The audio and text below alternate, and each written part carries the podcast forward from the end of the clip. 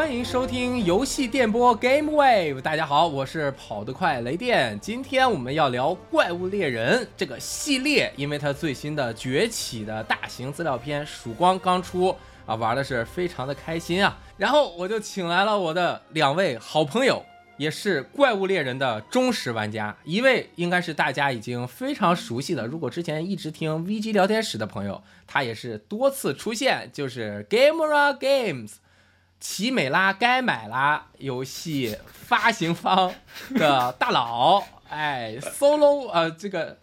鸡翅你好，还还有抬头吗？还有抬头吗？没有了，没 没有了，就是人见人爱大打手。啊，谢谢大家好，我是鸡翅，就很高兴作为高脸的粉丝来参与本期节目。哎呀，你这个粉丝可是太重度了，我可以说你的之前的某一个超越粉丝的身份吗？可以可以可以。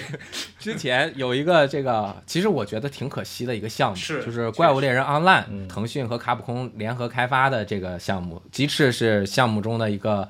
成员啊，所以也是在对于怪物猎人有一些深刻的了解。我不知道你能不能说一些内幕啊？反正你现在也没什么关系了。嗯啊，对，没错，他肯定能说，他肯定能可以说可以说。他每次吃饭的时候都说一遍，我已经听了三遍了，就是相关内幕。完了完了完了，有叛徒。好，另外一位好朋友也是我们一起录过几次电台节目的阿波，阿波是《圣女战旗》的制作人。也是一款非常优秀的国产的独立游戏，它的玩法就是战棋类的一个 SRPG 吧。阿波也是一个特别忠实的怪物猎人玩家。大家好，我是阿波，呃，参火游戏工作室的阿波。呃，说起来，我们这游戏工作室名字就是当时我打那个怪猎世界的时候，竞技场的那个苍火龙，它一直飞天上，飞天上，打的我一晚上想着都做噩梦能想是苍火龙。工作室名字拍脑袋就就叫这个完事儿，太好了，这个名字也挺霸气的啊！现在也有两个新项目在做，我们就也等做出来再说。反正大家可以多多支持一下。做出来再说。今天主要还是聊怪猎圣女战旗这款游戏，圣女战旗 Steam 有卖，大家可以。没事看一下，可以可以支持一发，对，特别好的一款很经典的玩法的战棋游戏。那鸡翅的这个该买了 game，我们就不给他做广告了，做过太多。哎，不不用不用不用不用不用，那个 TGS 等着看就好。好的，TGS 有你的发布会。那今天我们要聊《怪物猎人》这个游戏，其实是非常核心的，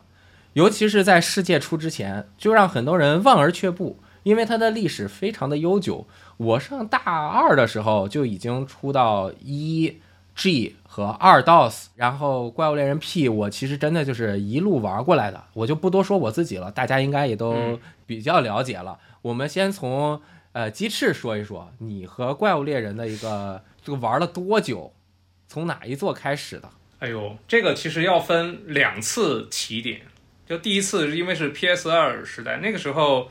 就打开过 DOS，二 DOS，嗯，对，当时玩的时候就觉得这个。就虽然它动作挺硬派、挺帅，但那个操作系统永远适应不了。加加上 PS 二时代好游戏太多了，于是我就把它给就埋没了，就没有去深入去玩。对，然后真正的真正开始玩，是当时在呃电玩巴士的时候，然后我们当时是 P 二。还有 P 二 G，然后已经工作了嘛，然后下着班之后就大家编辑在一块儿就联机，就特别开心。那个时候才真正了解它的乐趣。对，后面就一直玩到现在。很多人老玩家玩怪物猎人进坑，全是因为周围有朋友一起玩，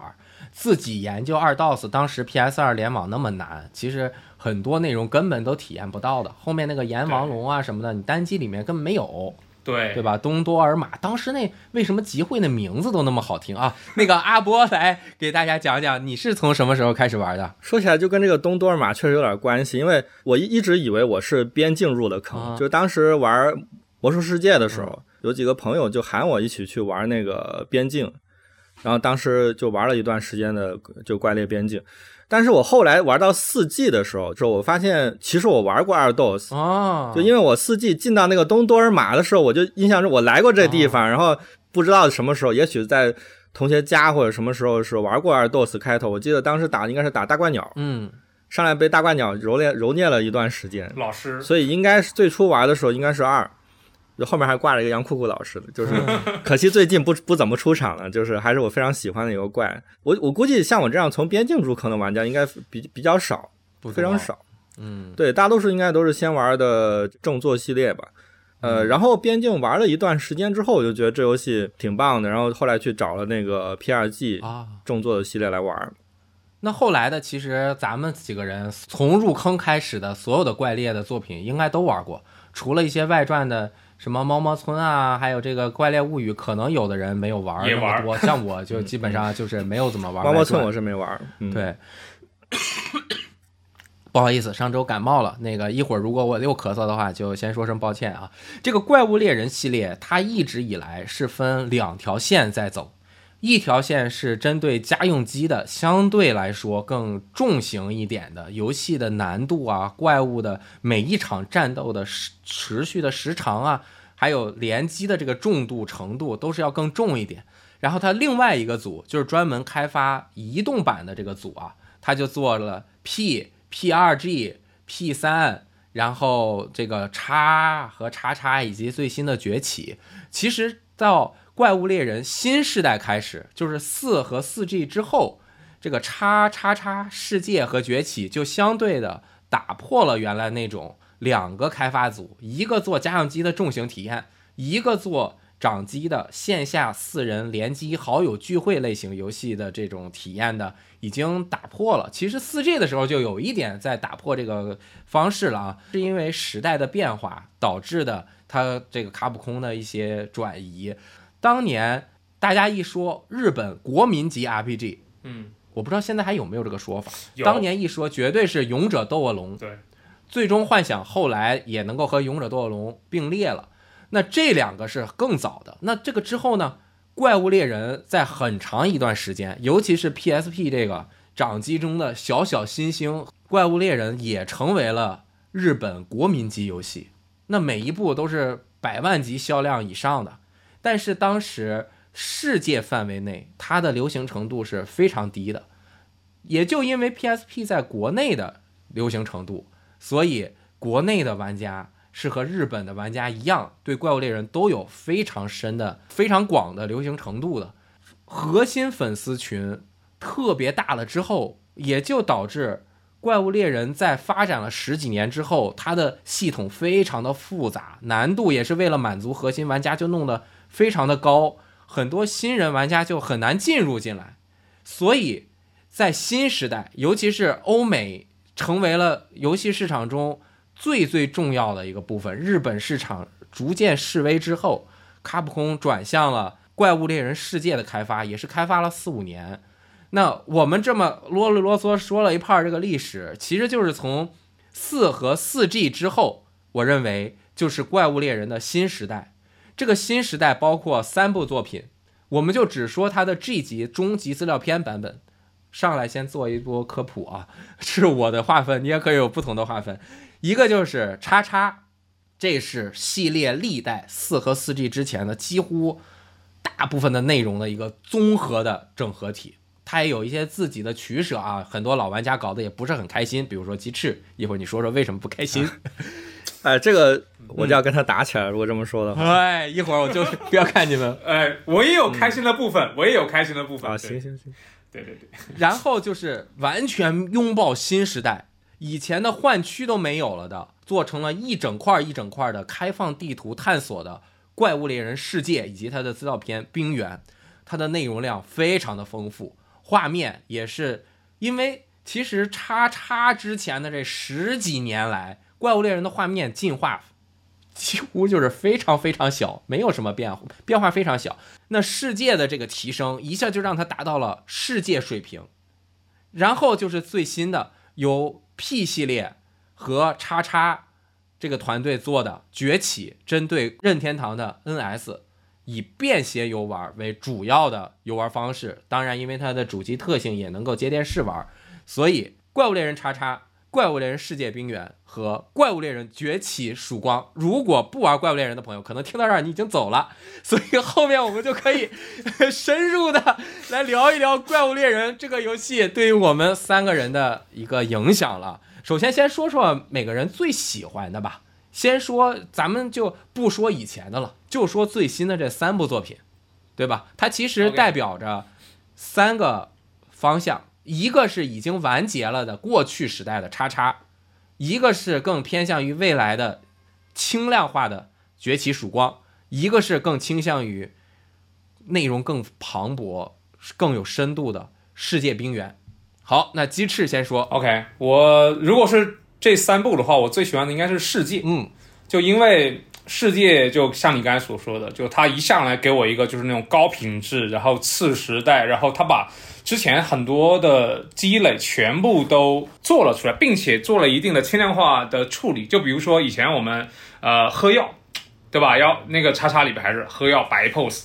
劲霸男主，哎，对，那那在那个世界里面，哎，直接拿台，哎，边走边喝，对吧？对，就很很舒服。然后采集，那采集之前要那个拿出一个凿子啊，当啊，你不带凿子还不行，凿子还会坏。对你现在就就路过，哎，伸手一拿或者干嘛，就很快就能把你的那个采集需求全部都解决掉了。还有染色玉，啊，对，染色玉它改成导虫嘛，嗯然后你只要呃收集一些那个怪物的那些呃印记啊之后，那包括那个 Rise 它已经自动标记了，就越来越便捷。那世界的时候，真正看到了怪物猎人系列由之前那么多年一直没有大的变化，突然来了一次巨大巨大的跃进，哎呀而，且画面啊什么的看的都非常的舒服。他在抛弃了这些之外，它还是保持了它原来的核心体验，也就是狩猎。啊，就它挖矿简单，采集简单了。本来这些东西其实很麻烦，对吧？我看到矿点，我我我之前跟他们联机了，就会说，哎呀，我被神秘的力量吸引了，我会当啊敲一下矿，看那个矿，当又敲一下。但这回我哎伸手一摸，就马上去打猎了。这样的话，就让我的那个狩猎节奏就很快，就很舒服。包括那些就以前，比如说我们玩我们联机玩完了，有人掉线了，那就退出重开了。那这回哎，我可以半路再加回来。啊、这个体验就非常的流畅。就在我认知上说，它虽然做了那么多改变，那么多进化，它仍然还是怪物猎人，这是我觉得最难得的地方。就是它做了那么多改变，那么多进化，仍然是我心目中的怪物猎人。所以你就是说崛起曙光不是你心目中的怪物猎人了呗？不，它是它是那个就是进一步的去做，就是降低门槛啊，然后对，然后那个维持啊去掉核心体验之外的那些。就是作业的那些强度，它都给你简化了。你既然说到这儿，我就要问问你，你觉得崛起曙光还有狩猎的感觉吗？有，当然是有。因为刚刚其实听你说，更多的就是它是一个整体的，对，我需要有对这个世界的探索，有这个找怪的过程，有这个怪物的生态。但是崛起曙光对于世界的探索其实是有的，但是你探一遍那个地图就得了，嗯怪也就不需要找的，全都是直接显示在地图上。基本上崛起曙光就是一个打 BOSS 的游戏，对，是的，共斗打 BOSS 游戏。对，以前它是有狩猎的捕猎和猎物斗智斗勇的过程，对。而现在其实那这么说更接近动作的这个部分。老世代的怪物猎人，一开始你要去凭着你的经验说龙在哪个区，但有时候龙还真不在那个区，然后你就要去到处找。特别是有一些带翅膀的，特别是古龙啊，点名批评阎王龙，就他一换区就横跨大半个地图，完了就又要找很久。但有的时候就打到一半它飞了，哎呀，忘记染色了。嗯，我这个体验其实虽然说。呃，比较愉快，但是其实我已经愉快了很长时间了，是时候做出一些新的改变。啊，并且如果它维持这样的一个，就是比比如说冷热饮、染色这个部分，我很难去安利。我有个身边的例子，就我老婆之前一直陪我一起打猎，直到打了四季之后，她说我受不了了，就强度太高了，就打一会儿就很累。她世界他也没玩，他就因为他有那个负面的那种情感在这儿。但 Rise 我成功又把他拉了回来，我就哎你看哎怪直接标了对吧？你锁定一下就告诉你在哪儿，就很方便，就所以他又回来了。就我觉得对于扩大整个就是我我又比较喜欢安利游戏对吧？那嗯，非常方便我去安利别人，就说哎这回这个改了那个改了，他让他不爽的东西都改了。对于未来的怪物猎人它的这个进化，我是非常认可的。就根源在于说他做那么多进化之外，他还是就我心目中的怪物猎人。对，所以世界这个地位是不可撼动的。哦，但是对于我来说，一会儿我有反驳你的地方，阿波也要反驳你了。那个你还没有批评叉叉啊，呃，我已经急不可耐要反驳他了。阿波来讲一讲，你最近几部呃最喜欢的是哪个？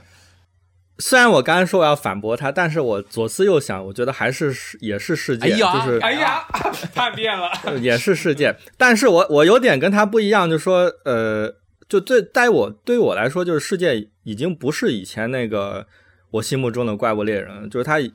哦，已经做了一个非常非常非常大的感觉上的变化。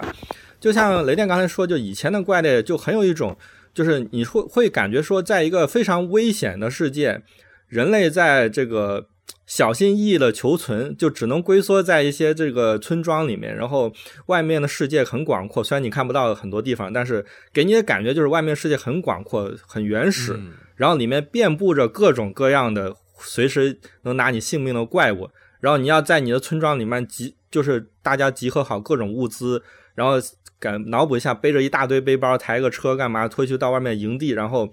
呃，谋生就是这个谋生，对吧？杀掉这些怪，然后带食物、带材料回自己的村庄，是有这样的一种感觉的。但然后到了世界开始，其实这种感觉就。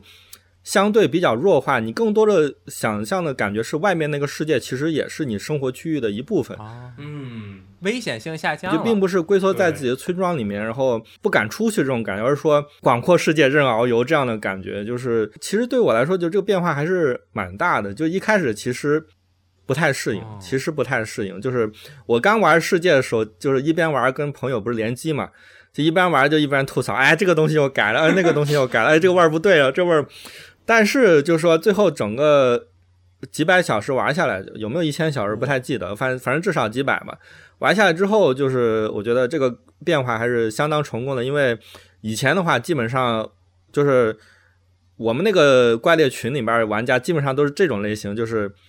解禁玩家，嗯。就解禁猎人，就到了解禁之后，这个人就不见了，就有点类似于动森的还债村长，就是你把那个 贷款还完了之后，这个人就不见了，就类类似于这种这种性质的玩家。但是在世界的时候，就是很多人都玩了蛮长时蛮长时间的，所以我觉得就是观看结果，起码世界带给我的快乐还是这三部里面呃比较多的。因为叉叉的时候是比较特殊，因为叉叉的某些原因的关系，三 DS 那个上面那那个时间段我是错过了。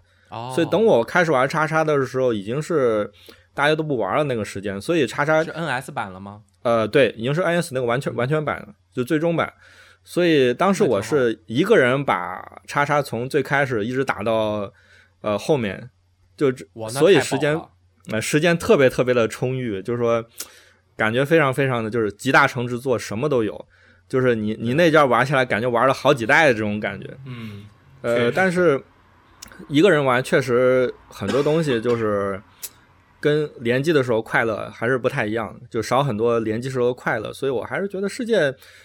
确实蛮不错的。就刚才说的，它有很多改动，我觉得呃，很多人说世界有可能是变简单了，但是我觉得并不是完全是变简单了。其实它每个改动都是针对不同的以前的一些阻挡玩家进来的门槛。比如说喝药这种，就是有人说喝药改的是难度，其实但是其实我觉得并不是。喝药其实影响更多的是一种就是动作的代入感，对，就是你在喝药的时候，你不会感觉我的人从这个游戏被隔离出去，就是我不能，就是我在我的人在做一个跟我想象中完全不同的一个操作，然后并且我在这段时间里面不能去控制它，但但是你新手玩家上手的时候，其实喝药这个部分是相当频繁的。就经常会陷入一种怪车我一下，我喝个药，刚起来又被他车一下，这样一个循环。对，就没有就时间去打别人。所以说，如果你在这个阶段里面一直在劲霸男装的话，其实有一点点就是说代入不进去的。但是喝药这个动作改了之后呢，就是这部分的代入感其实增加了，就让我更觉得我能完全控制我的人物。这样其实比较在意手感的玩家，其实我觉得对他们来说是一个好事儿。另外就是显显示伤害这个是系统入门的门槛，因为。以前没有显示伤害的时候，你是不知道，很多人上来都不知道自己，哎，我这个攻击到底对不对，是不是有效，打没打正确，对，是不是有效，是不是我应该做的事情，其实不知道的。你要去看很多攻略或者系统入门，你才知道，哦，原来有打点，哦，原来有肉质，原来有这个这个这个那个各样各样的东西，这个是降低系统入门门槛，你就不用再去查攻略，上来就能知道。这还有就是那个导航，导航这个东西。呃，等会儿你有话说是吧？对，刚才说那个跳数字这个东西，就当时最早其实不是世界先出的，最早是在那个高联 Online 的时候就有过这个。那那座我没玩啊，对。然后我跟你说，我我作为一个非常老古板的猎人，就我为了这个系统在内部就经常就就就做过无数的争吵，我是非常不赞同这个这个系统的出现，包括到现在我仍然保留我的意见，就是。以前我们对于高猎人他这个游戏的判断，就是刚才说的嘛，一个狩猎的过程，就就它不像打 BOSS，就打 BOSS，比如说啪一个很长的血条，然后比如说我打了多少，完了打哪下哪个地方的比较疼，或者是或者他呃是不是快死了什么的，包括那个他弱点，就以前我们怎么看弱点，把他打死之后去看一下他的装备，他的装备是弱火的啊，那这好家伙，这个怪弱火对吧？那现在就是他直接一个图鉴告诉你，他头弹吸收多少，斩吸收多少，什么弱点一二三四，就给你写的很清楚。然后，但这个东西对于就是有像我以我为代表的一些老猎人啊，就我们就是我们把这个东西作为一个猎人的成长线，也就是说，以前的高猎人，你一开始上来是一百血啊，吃个秘药或者吃个猫饭一百五十血，那你到打到最后你还是一百五十血，就是说猎人更多的成长，除了装备之外，在于你自己，就你自己，比如说我对这个怪物了解，比如说他一撅屁股就知道拉什么屎。不是他一撅头，我就知道，哎，他要喷火了，他或者是干嘛，我知道，哎，他是不是要发大招了？这个对我来说是一个成长。那比如说我自己的武器什么，呃，我用的更熟了，然后对怪物动作我了如指掌了，啊，怪物弱什么属性，打哪个位置更吸收更好，我觉得这是一个成长线。但是因为跳数字和这些，它直观的把这东西显示出来了，有好处吗？有的，它把那个门槛确实降低了。但是也会消减，说我达成这些之后，我经过反复练习与实践之后，这个成就感，我觉得是有一定消削弱的。以前我们判断那个打哪有用，一弹不弹刀，对吧？打哪的那个血花飘的大不大？就以前对老练来说，这是一个荣耀，或者是一个值得去。就是很很自豪的一个事情，就我知道啊，这个怪要打哪儿啊，金火龙不能打头，类似这种东西，对我来说就是一个有趣的心得。对，是的，但是现在它一改之后，我你看一下数字就知道了，并且大家会去过度追求这个数字。就以前其实没有，大家没有说说一定要把攻击插到七，什么剑切插到七。就之前其实，在没有挑数字之前，差不多就行了。对，没不会说去太追求这个。但现在就看大家就是先不管你的那个那个生存如何，我看大家都这么插，我也这么插，因为这样跳数字大嘛，对吧？确实，我觉得是个双刃剑。对，呃，我一开始跟他一样，我就说我刚才刚玩世界的时候，我就一直在说啊，这个跳数字。啊，做的跟网游一样。虽然我一开始入坑入的就是网游，对，就就就味儿不对了，味儿不对了。就是，但是后来我觉得是这样，就是现在毕竟是个网络世界，就是信息不像以前那么闭塞了。对。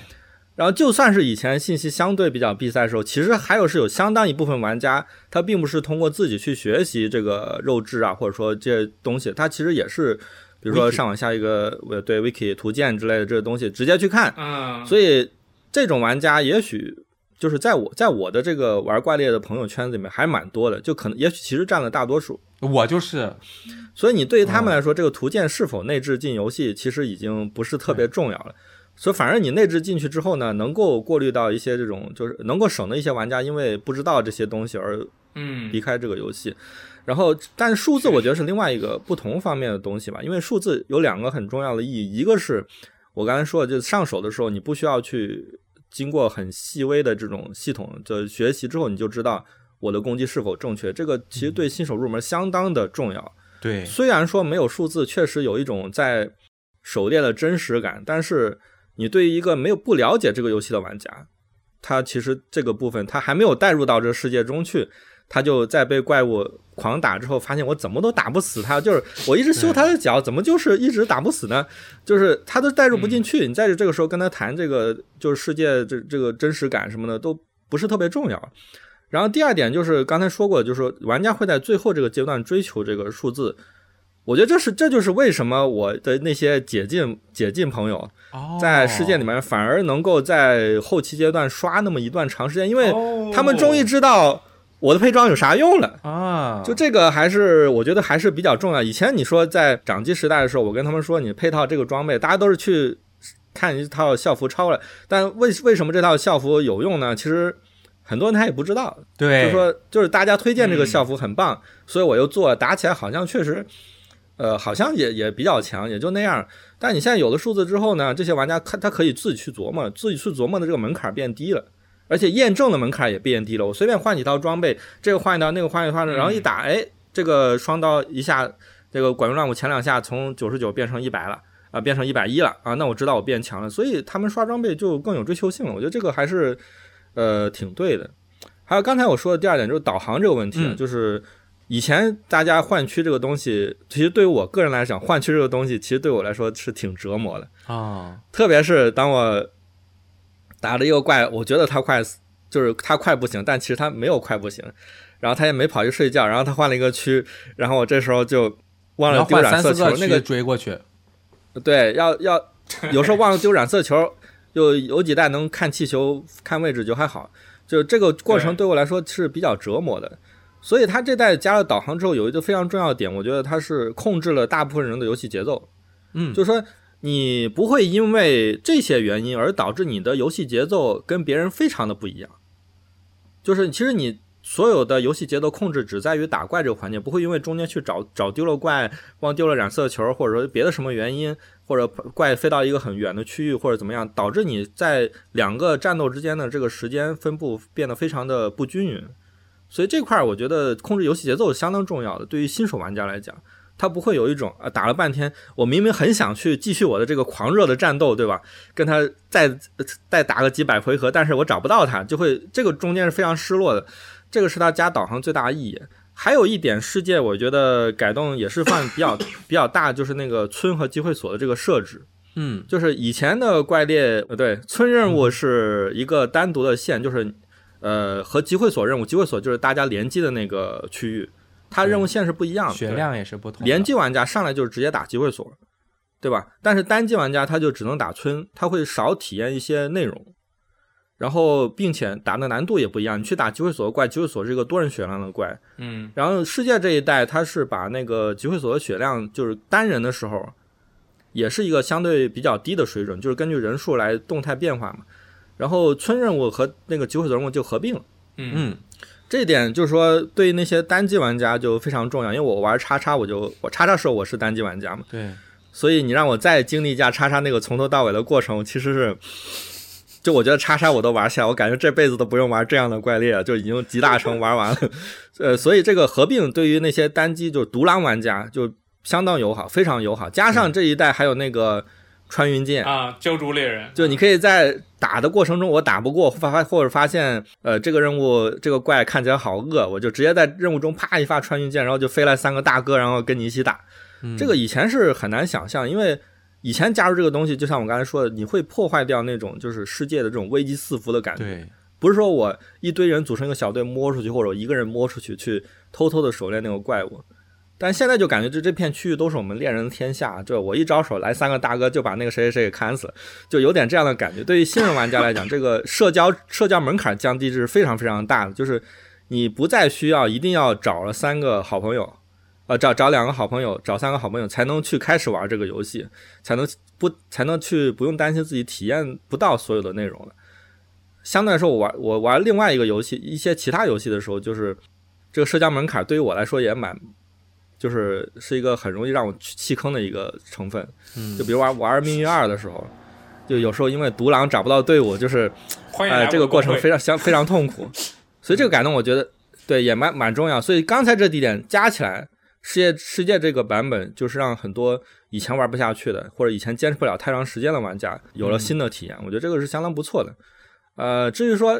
Rise 呢，我个人感觉就是他改的那些点可能。就是它 Rise 也也做了一些优化，比如说在提示提伤害的这个基础上，更进一步的降低难度的，就是那个提示语音哦，对，就到 Rise 的时候，以前的时候，你比如说怪要放个大招杀你了，你通过什么方式来学习？就是你吃一下死了，然后你知道哦，这个是厉害的招数，下次要躲过。这一代从 Rise 开始，就是 NPC 就就是你的角色会自己喊，他说啊有危险的东西要来了，然后这时候你就知道啊那个这从此我们要甩尾巴了，或者是谁谁要吐火球了。这个我觉得改动相当的降低难度，这个是真正降低难度。我觉得比喝药什么这些东西，因为喝些喝药那些东西，它都拿其他方式找补回来的，其实是。但是提示语音这个东西真的降低很多很多的难度。然后还有一个是机动性，就是它跟那个只狼一样，就是你可以在那个战斗途中就直接拉拉那个翔虫，就想飞多高飞多高，想跑多远跑多远。对，就是这个改动虽然非常大，但是可能不在我的痛点上。所以我觉得它这个改动有可能是对为下一代铺路吧，因为我觉得 Rise 这代的地图，说实话比起世界来说还是要简单一些的。嗯，对对吧？大家我不知道大家是这么想，就是世界的地图相对来说可能更复杂一点。Rise 其实给我感觉更有点更接近以前的以前的怪猎的那种对地图设计，它就几个站点儿，而且比较设计的比较平均，比较合理，很快就能够到达站点和别人战斗。而且它好几张图全部都是用三代的图改，它结构也非常明晰。所以这这个改动对我来说感觉并没有太大的提升嘛，就对我的体验来说变化没有那么大。所以玩我在玩 Rise 的时候，新鲜感是呃，并没有那个世界那么大的影响。最大的可能还是一个是双刀的体验不是很对我个人的胃口。为什么不对你的胃口呢？呃，这个我可以稍微详细说一下，就是跟我的武器有关系，因为我等会儿可以实也说一下大家用什么武器，这个蛮重要，因为怪猎武器非常多，对，十四种武器。我是那个双刀一金啊，就是基本上只要我玩这个系列，只要有它，我基本上就是对双刀一金，就是只有偶尔偶尔我就是我觉得双刀实在玩的腻歪了，就是。换一个其他武器来试试，但那个时候基本上已经是刷的没东西刷的时候，我才去考虑做其他武器。然后玩那个 Rise 的时候，其实双刀我个人体验啊不是特别好，就是节奏上来讲，跟我以前喜欢那个双刀的节奏，它区别还是蛮大的。对，Rise 里面那个双刀的铁丝虫技，它是用一个匕首一样的东西插一下那个怪，哎，对，然后在插这个怪的途中，它会给它连个丝儿嘛，然后你在这个途中不停的对它累积伤害。它会在时间到了之后爆一个很大的数字，所以说在那个 Rise 里面，就是双刀的狩猎节奏变成了我要去插中每一下这个重技，它的 CD 时间非常长，非常非常长，插丢一个你就丢一节输出，然后这个插的这个动作啊有两个问题，第一它的判定点非常的很近。我我就是我一开始说我说怪猎 rise 的双刀不叫双，刃改名叫刺剑，就是因为他那个动作就一我一直感觉我我的其他的攻击都不太重要，就那一下刺特别特别重要。然后我在玩那个试玩版的时候就已经被这玩意儿恶心到了，就是我我当时我当时还录了 GIF，就是我把那个怨虎龙试玩版打不是打怨虎怨虎胖嘛，然后我我埋个陷阱，他就在地下呃埋个那个落穴啊，他进去了。然后我说这下我怎么插得中？然后我对着他的头部一刀，然后面虎左一甩，然后我就插到右边去了。哎，我说不行，我还有一个 还有相中点，又一刀，然后他又一甩，又插到右边去了。就是哎，我当时那个心情你知道有多痛苦？就是哎，这个判定实在是有点儿有点有点那个难。对于他这个 CD 来说啊，不应该判定这么这么的严。然后另外一点就是那个这个动作本身，你不像世界的时候抓钩爪什么的，相对还是比较快的啊，就还比较一抓就上去了。这个很慢，另外一点就是这个动作本身啊，它也是一个很磨叽的动作。就虽然看上去伸手动作很长，但是回的特慢，它收回来的动作非常的慢。基本上这个动作时间就是足够大多数的怪放完一个招数之后，进入一个放下一个招数的这个准备时间，并且能打到我。对，一般我戳完了之后都会被揍飞，然后我就特别担心我那线折了。一开始上手玩的时候，就是经常出现这种情况，我就我戳他一下。然后收回来的时候我飞了，嗯，然后我在地上趴着，然后我降虫兽身起来，然后他刚第二下趴，然后我把他打，把我把我送回家，降虫受死啊，降虫受死是吧？对，受降虫兽身是一个新加的动作，就是你可以在受伤的时候用了，然后终止你这个受伤的这个状态，然后飞起来。但是因为很多怪都会连招，所以他会你在飞途中再连一招，然后你就死了。所以我打双剑不像以前，因为以前双剑基本上是一个永远是我的回合啊，基本没有怪的回合，就是因为双双刀非常灵活嘛，攻击时间很短，就你只要不放乱舞，你想怎么躲怎么躲。嗯，这一代就是因为你这个降虫技不像以前，就是我乱舞可以不用，但因为这一代因为降虫技它那三个降虫点就放在屏幕下方。就你有必杀槽的时候，你能不用吗？就是你，你就好像你太刀下，你刀红了，你不能不灯笼嘛，对吧？你控制不住的，就是你会一直想戳，一直想戳，一直想戳，然后每次戳不中，都会是一个很挫折的过程。所以怪就 Rise 这个双刀，我真的是玩的不是很舒服。到了曙光就好很多了，嗯，因为曙光终于有一个可以替换掉这个重技，另外一个重技就是螺旋斩，对，啊，虽然也会也也会拉不中，但是 CD 短，CD 短，而且拉不中我不会死，拉不中我直接跳绳跳跳走了，嗯。嗯，是就基本上是这样，就是个人还是比较喜欢这个世界的体验。但是你说游戏方面哪个游戏，我觉得它是怪猎的集大成之作。那三代我还是觉得这三座里面完成度最高肯定是叉叉。嗯，我觉得刚刚两位说的都特别好，深入到了很多深入的细节啊。不好意思，我想先说一下它的沉浸感的方面，就是如何创造一种狩猎的感觉。刚刚二位也是说了，叉叉之后的新时代，它有很多的变化。那这些变化就感觉是很多是老的一些经典的设计往后退了三步，就把老的经典设计给取消了。但是呢，它又在其他的角度加上这个替换了老的很经典的，看起来与新时代格格不入的那些非常严苛的动作。把这三步用其他的动作补回来之后，又往前迈了两步。往前迈的这两步，是因为之前的这三步的改变，也就是我不知道说没说明白，就是退三步往前走五步。那走五步，你能往前走那两步，就是因为把刚开始的这三步的步伐给改了，它才能够往前走。那我的一个整体的判断是什么？在怪物猎人 PS 二时代开始之后，它的画面虽然在三的时候改了一个引擎，是用它的 MT Framework 卡普空自研的一个引擎，画面也是稍微有一些变化，渲染的风格相对更真实了一点点。但是你看它整体的画面效果，在 PS 二时代还是名列前茅的，但是在四呃，P.S. 三在之后，包括四和四 G 都已经出在掌机上面，就没有家用机的版本。与同样世界上面其他的那些来呈现，不管是狩猎还是打大怪物，还是沉浸到某一个世界中去冒险这样的游戏，它都无法做到那些游戏带给人的视觉冲击所带来的身临其境的感觉。那它一直保留着原来的那些看现在看起来是复杂啰嗦的系统。但是这些系统就让你能够觉得自己是进入到这个世界中的一个猎人，就比如说你为什么出门的时候必须要带磨刀石，而现在的世界和崛起就是磨刀石是你默认的就在兜里的，你都不需要去带，还有很多同样的道具，那以前都是你要占道具格子的。最早连道具组合套组都没有，以前就是你需要手动的每次匹配你的物品啊，十个回复，十个大回复啊，染色玉带上磨刀石，带上五个那个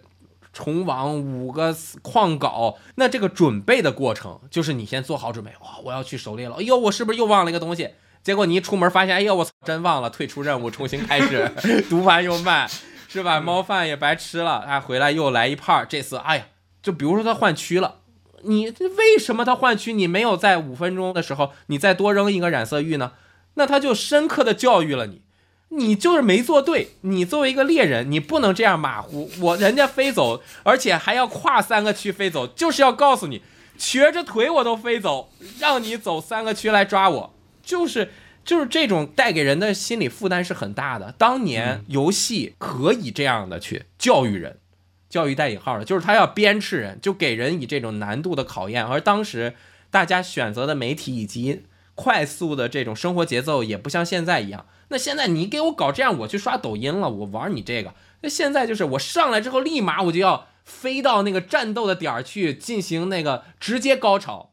对吧？就像那些大家非常喜欢学习的网站，都有直接跳入高潮点。我是说的那个爱爱奇艺啊什么的那些视频网站，你甚至可以看某一个演员的 cut。你喜欢赵又廷，你这个剧你其他人都不用看，我就看赵又廷，所有赵又廷的片段都给我出现，我不需要其他的部分，我需要快速的进入。但是以前从最刚开始打不过，到慢慢能打过，到后来越打越熟练。其实以前的怪猎是很接近魂系列的，我不知道鸡翅玩不玩魂，鸡翅好像不玩，嗯。都玩的，阿阿波也也都是玩的，对吧？那他其实我们在刚开始玩魂的时候，尤其是打 BOSS 这个阶段，其实是和以前的怪猎有一点点相似之处的。但是到了世界之后呢，我想说的变化就是，世界在画面的引擎技术上面真的是往前大迈了一步。这是我们作为老怪猎玩家，就是幻想了十几年，让你不借助那些游戏系统的设计，而直接就感受到。你狩猎的那种冲击力，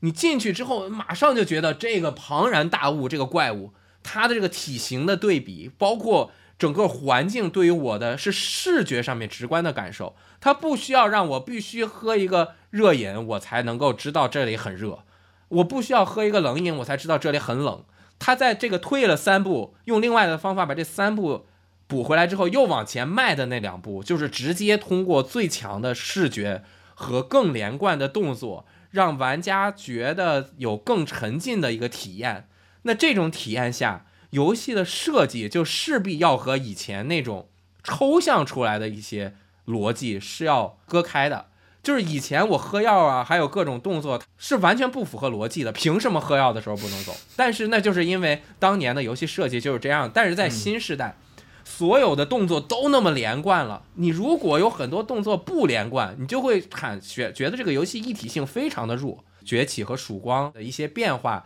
看起来在世界的层面又走了倒车，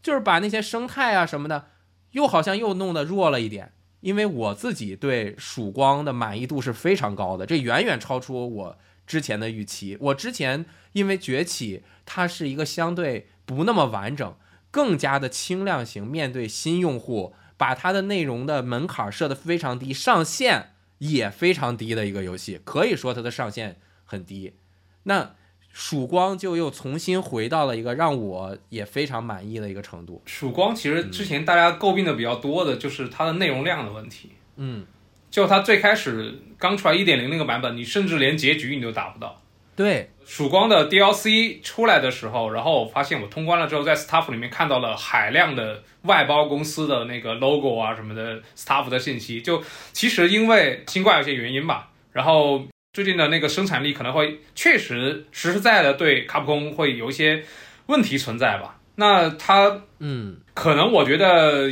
这个内容量减少也是一个没有办法的办法。但最后就曙光它仍然以一个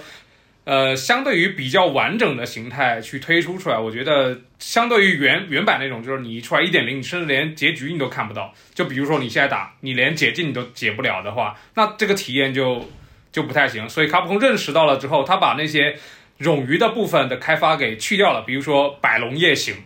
哎对，哎这个东西就我觉得不会有人喜欢这个东西吧？啊对，是的，这个体验就很很奇怪，一个塔防完了就打怪也不深度，完了塔防的乐趣也没多少，就纯粹是在就看看热闹，看热闹这种我觉得打个一两次没问题，当然把它硬插到主线里面，又设计了那么多，就是感觉这这个体验就很奇怪，而且我觉得这个设计是非常耗费人力物力的。资料片这回他把这种东西全部都砍掉了。把所有的那个呃开发资源全部集中到什么新怪了、新的一个过场、一些表现了，然后包括一些新的那个什么替换剂了，就这个东西才是怪物猎玩家真正喜欢的。谁喜欢搞那些什么什么百龙夜行这种就比较边缘化的这种体验？我感觉这回他是真正知道说哦，玩家喜欢这个，那我就把那个有限的资源拿来全部投入到这个上面去。那即便如此，就为什么说啊，大家还是会觉得，哎，这次那个资料片曙光只有十七只怪，还有一些是换色，对。但是你要你要知道，现在的你新加之怪跟以前新加之怪可不太一样。你现在新加之怪，你比如说你怪的本身的设计，那你的装备。完了，你装备的属性，你整个武器，你武器这么多把，然后完了，它还要加到那个武器的那个生产的那个线里边去，然后武器的数值，包括一些新加的系统，比如说御龙，以前没有御龙状态的，你现在你每加只怪，它的新的御龙，那哪个招式，每个配置，可能我们只用强攻击，但是那个御龙你要做了完整，它的大招，它的什么弱攻击，呃，前弱攻击和你不动摇杆的弱攻击，它都是要配置的，所以你现在新加只怪的成本比以前高太多了。开发资源有限的情况下，你又拿去搞一些有的没的，你还不如全部投到这个方向。所以崛起整个调整的方向，我觉得是一个非常成功的。包括大家之前诟病的，就前面阿波吐槽了那么多双刀，我作为一个长枪一金的长枪侠，我之前 rise 我真的是他很多设计就是感觉让我觉得很不爽，就他把他新加了那个蓄力横扫。然后他就给了蓄力横扫很强的数值引导，说哦你要去用新招，我可以理解，但是。你不用蓄力横扫之后，你的输出就差很多。包括后来大家发现了那个流转长枪的那个流派之后，发现它其实它有替换剂这个概念嘛，它其实还有一个叫做什么毛，呃，我想不起名字了，就是它就是毛博蓄能啊，对，就是你需要用这招来。真正的长枪玩家是可以说出四字成语的。我记不住，对，因为我我我玩日文版比较多，我担心我记不住那个那个名字，所以我后面玩日文版。在本体的时候，你需要拿来挡怪的这个这个技能，对吧？但你挡了伤害之后，如果你配了防御性能这种，就是会减低你的防御的那个那个硬值之类的技能之后，你就很难出金枪啊，伤害提升会相对下降。是的，所以它这个体验就感觉就是。让我很不舒服，就是我又要让我普通的呃战斗流程呃更爽一些，我配些防御性能，然后我又要去兼顾哦，我配了防御性能之后，我这个技能又不好用了，然后逼得我最后要么蓄力横扫，要么流转长枪，就这个体验其实跟我之前就我为什么不学 XS 也是这个原因，就跟我之前我自己喜欢的那套狩猎的节奏差得很很远，嗯。所以我在本体我就倾向于用一些什么轻弩、什么太刀，就加入快乐的这个这个居合和这个居灯。哎，我不得不放弃了我一个喜欢了那么长时间的武器。嗯，这个对我个人来说体验也是非常差。但是在那个资料片里面，他把这一套就是他首先强化了一些数值，把我刚要说的不合理的，比如说那个呃虚就是。哎哎，sorry，该那招叫什么名字？毛博蓄能。呃，毛博蓄能这个性能又给你加了回来，就是你不管防御性能配了多少级，只要它只看怪物的攻击的威力，那这种就是让你的体验会更好一些。就是因为现在人均 GP，GP 就是说你可以用那个无敌时间来挡。嗯，对，每个武器几乎每个武器都有。长枪的那个特色本来就是攻防一体嘛，然后比较灵活，呃，就灵活的去做一些攻守的转换。那这回他的强化了这招之后，相当于又把长枪以前的那个风格强化，并且又给你送回来。就我不会说我要求你去蓄力横扫，我其实用一些比如说那个飞跃突，呃，飞跃刺再加两下那个斜刺，其实我伤害也是不低的。嗯。就会让你的整个体验会变得更灵活、更流畅，让长枪赶上其他武器的这个大部队。那这回真的是他了解了，说你作为一个玩家真正的诉求是什么，并且根据这个去做了很多调整。我觉得这个是一个比较好的一个一个进步。是，虽然说曙光的动作系统也是有一个最优解的，每个武器都可能都有，但是其实崛起它的框架性是非常强的。如果这个框架，它稍微出了一点问题，那这把武器可能就不好玩儿。就我的感觉是，崛起并不是十四把武器都好玩，它的好玩程度是有区别的，就是因为这个框架存在。它虽然有一些技是可以替换的，但是替换的幅度并不那么大。在曙光的里面，它尤其加入了两本书，就是你有五个替换技，可以一二三四五，从最轻度的基本动作到最高的这个降虫的武技手技。那你都可以替换，然后你每一场战斗可以带两本书，随时切换。现在的这种你的自定义方式，能够让每一个人尽可能的去避免挑战自己的短板，同时还能够把自己的武器捏吧捏吧捏吧成一个自己操作起来很舒服的一个玩法。而对于高手来说，曙光的手手技书切换又是提高到了一个动作上限的，我觉得这个高度好高啊！我现在还没有太仔细的研究啊，不知道未来会发展到什么程度。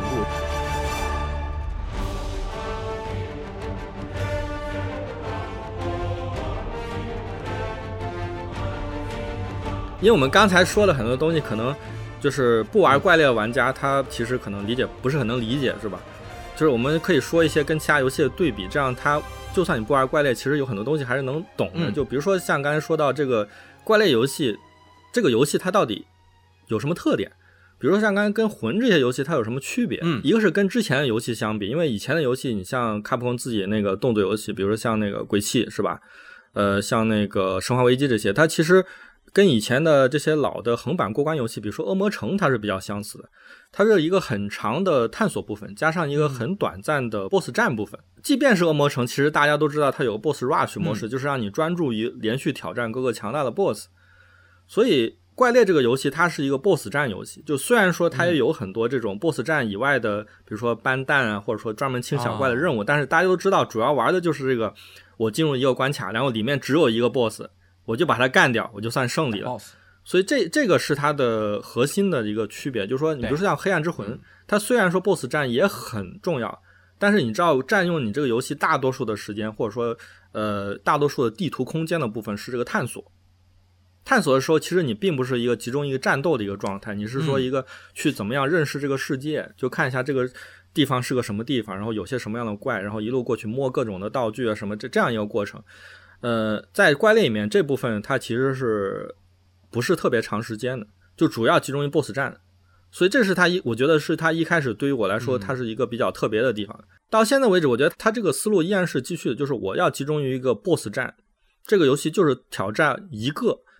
强大的怪物，嗯，偶尔会有两个夫妻夫妻档一起上场，但基本上都是挑战一个强大的怪物，两个以上的，大家都会有一种愤的感觉。比如说金银龙、金银火龙，或者说那个绝对证据，呃，世界世界里面的双双飘那个亚种，它基本上两个一起出场，这个时候大家就会觉得，可能游戏系统就不太支持这个战斗了，对吧？所以它就从始终就是挑战一个强大的怪物，就是让你的战斗部分只集中于游戏最核心精华的部分。这是它跟魂系列非常不一样的一个地方，呃，另外一点就是反过来说啊，它又是它确实又在战斗中融入了探索的部分，这个跟另外一些只集中于 BOSS 战的游戏又不太一样。比如说我当时在 PSV 的时候玩过一些那个类似怪类，比如说像《灵魂献祭》，对，这个系列也是比较像类似这种宫斗游戏，它就是基本上只有 BOSS 战啊。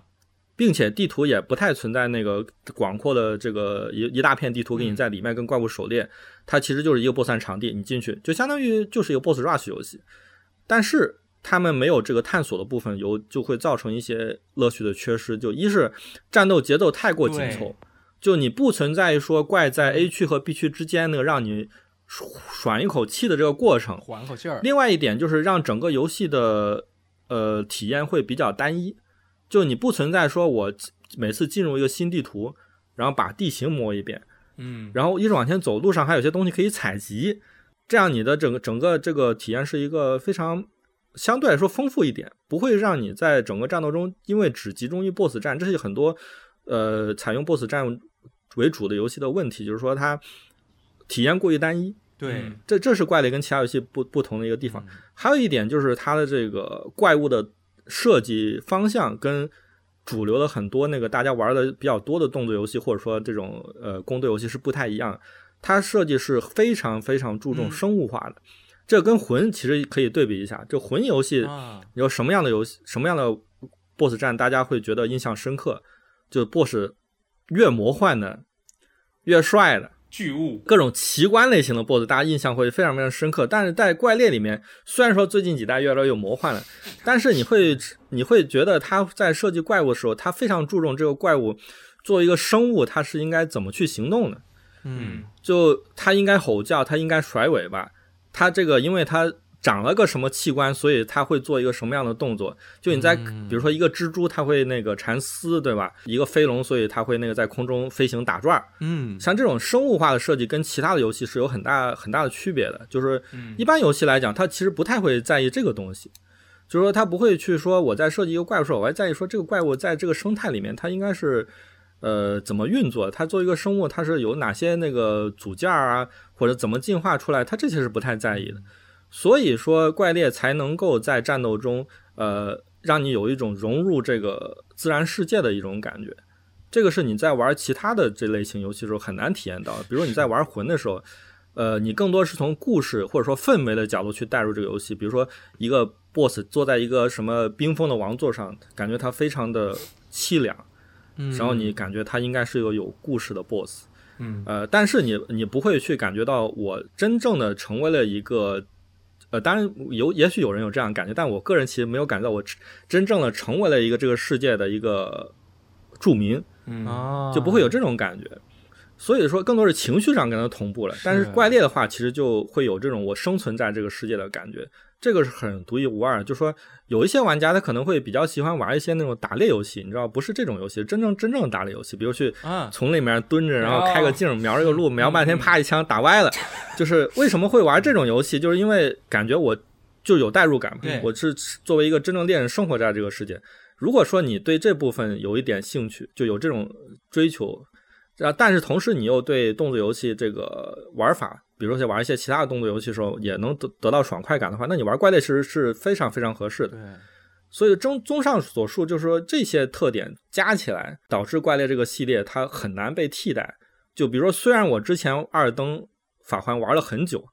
但是它没有办法消除我去购买《怪物猎人》的新作的这个欲望，嗯，是消除不了的。但是它能够抵消到很多玩这个其他的那种，就是比如说。呃，这种探索加那个 BOSS 战的这类型，就是所谓 ARPG 的这种模式，甚至说最得罪别人的话，说我玩完《二登法环》之后，我甚至对购买新战神都没有那么强烈的欲望了，就是 会有这种，但是它打消不了我去玩玩买这个怪猎新作的这种，哎，这个这个动力。对怪猎的这种吧，你说它是装备驱动吧，它也没有那么装备驱动，你用一把武器也能打，你就把这一把武器升起来。你说它是个。最近几年几座开始说它是 RPG，确实它的 RPG 的这个属性方面的也更方便了。它区别就在于以前你得五件装备，每一件装备加个一两点这个技能，这五件加起来得超过十点、十五点、二十点才能够发动一个技能。你单独的点不到十没用。那新的 RPG 为什么感觉强了？我稍微有点我就强一点。我我有一点，我就一级纳刀强一点，我二级纳刀，三级纳刀，那纳刀的速度的这个变化，它是切分开的，你有一个一点一点变化的这样的过程，嗯，然后它的动作性也是一个，但是你说它是没有叙事的，像战神啊。法环也是有一点点，它的叙事也和传统的叙事游戏是不同的。但是那些大部分的游戏啊，它是在叙事方面是很有自己的特色的。而怪物猎人的叙事更多的是为了让你了解这个世界，了解这个怪物，让你觉得这个怪物更牛逼，你觉得这个世界更有意思。因为怪物猎人，你投入到一周目的这个流程当中去，其实很少有人怪猎玩二周目。对吧？基本上就是一周目刷好几百个小时，二周目可能浅尝辄止，再重新体验一次刷荒的快乐。但是这一个周目当中，就是你不停的生活在这个世界当中，你周围的这些猎人，你周围的这些怪物，真的就成为了你的一个日常生活的一部分。我接长不短的，我就想拿起我熟悉的武器和他们较量一番。我在很长一段时间里都觉得怪物猎人很像格斗游戏，这就弥补了我不会玩格斗游戏的一个。遗憾，我觉得我就是在和怪物一 v 一的 PK，只不过我们两个是不对称 PK，我能喝血，他不能。但是其实你看它的设计，像阿波刚刚说的生物化，我觉得描述的太好了，特别的专业，一下就点名了。你要让我说，我得说一大堆。但是我觉得的一个我能够补充的就是怪猎的怪物啊，它是有一些数值上面的槽的，比如说。它有一个耐力槽，它累了它会流口水。那其实你像后面就是它不能持续发同一种大招的这种感觉，就让你觉得这个怪物它很真实，同时它是有的时候会有很强的压迫感，并且你觉得它是一个活生生的怪物，而不是一个做出来就为了难为你的机器人。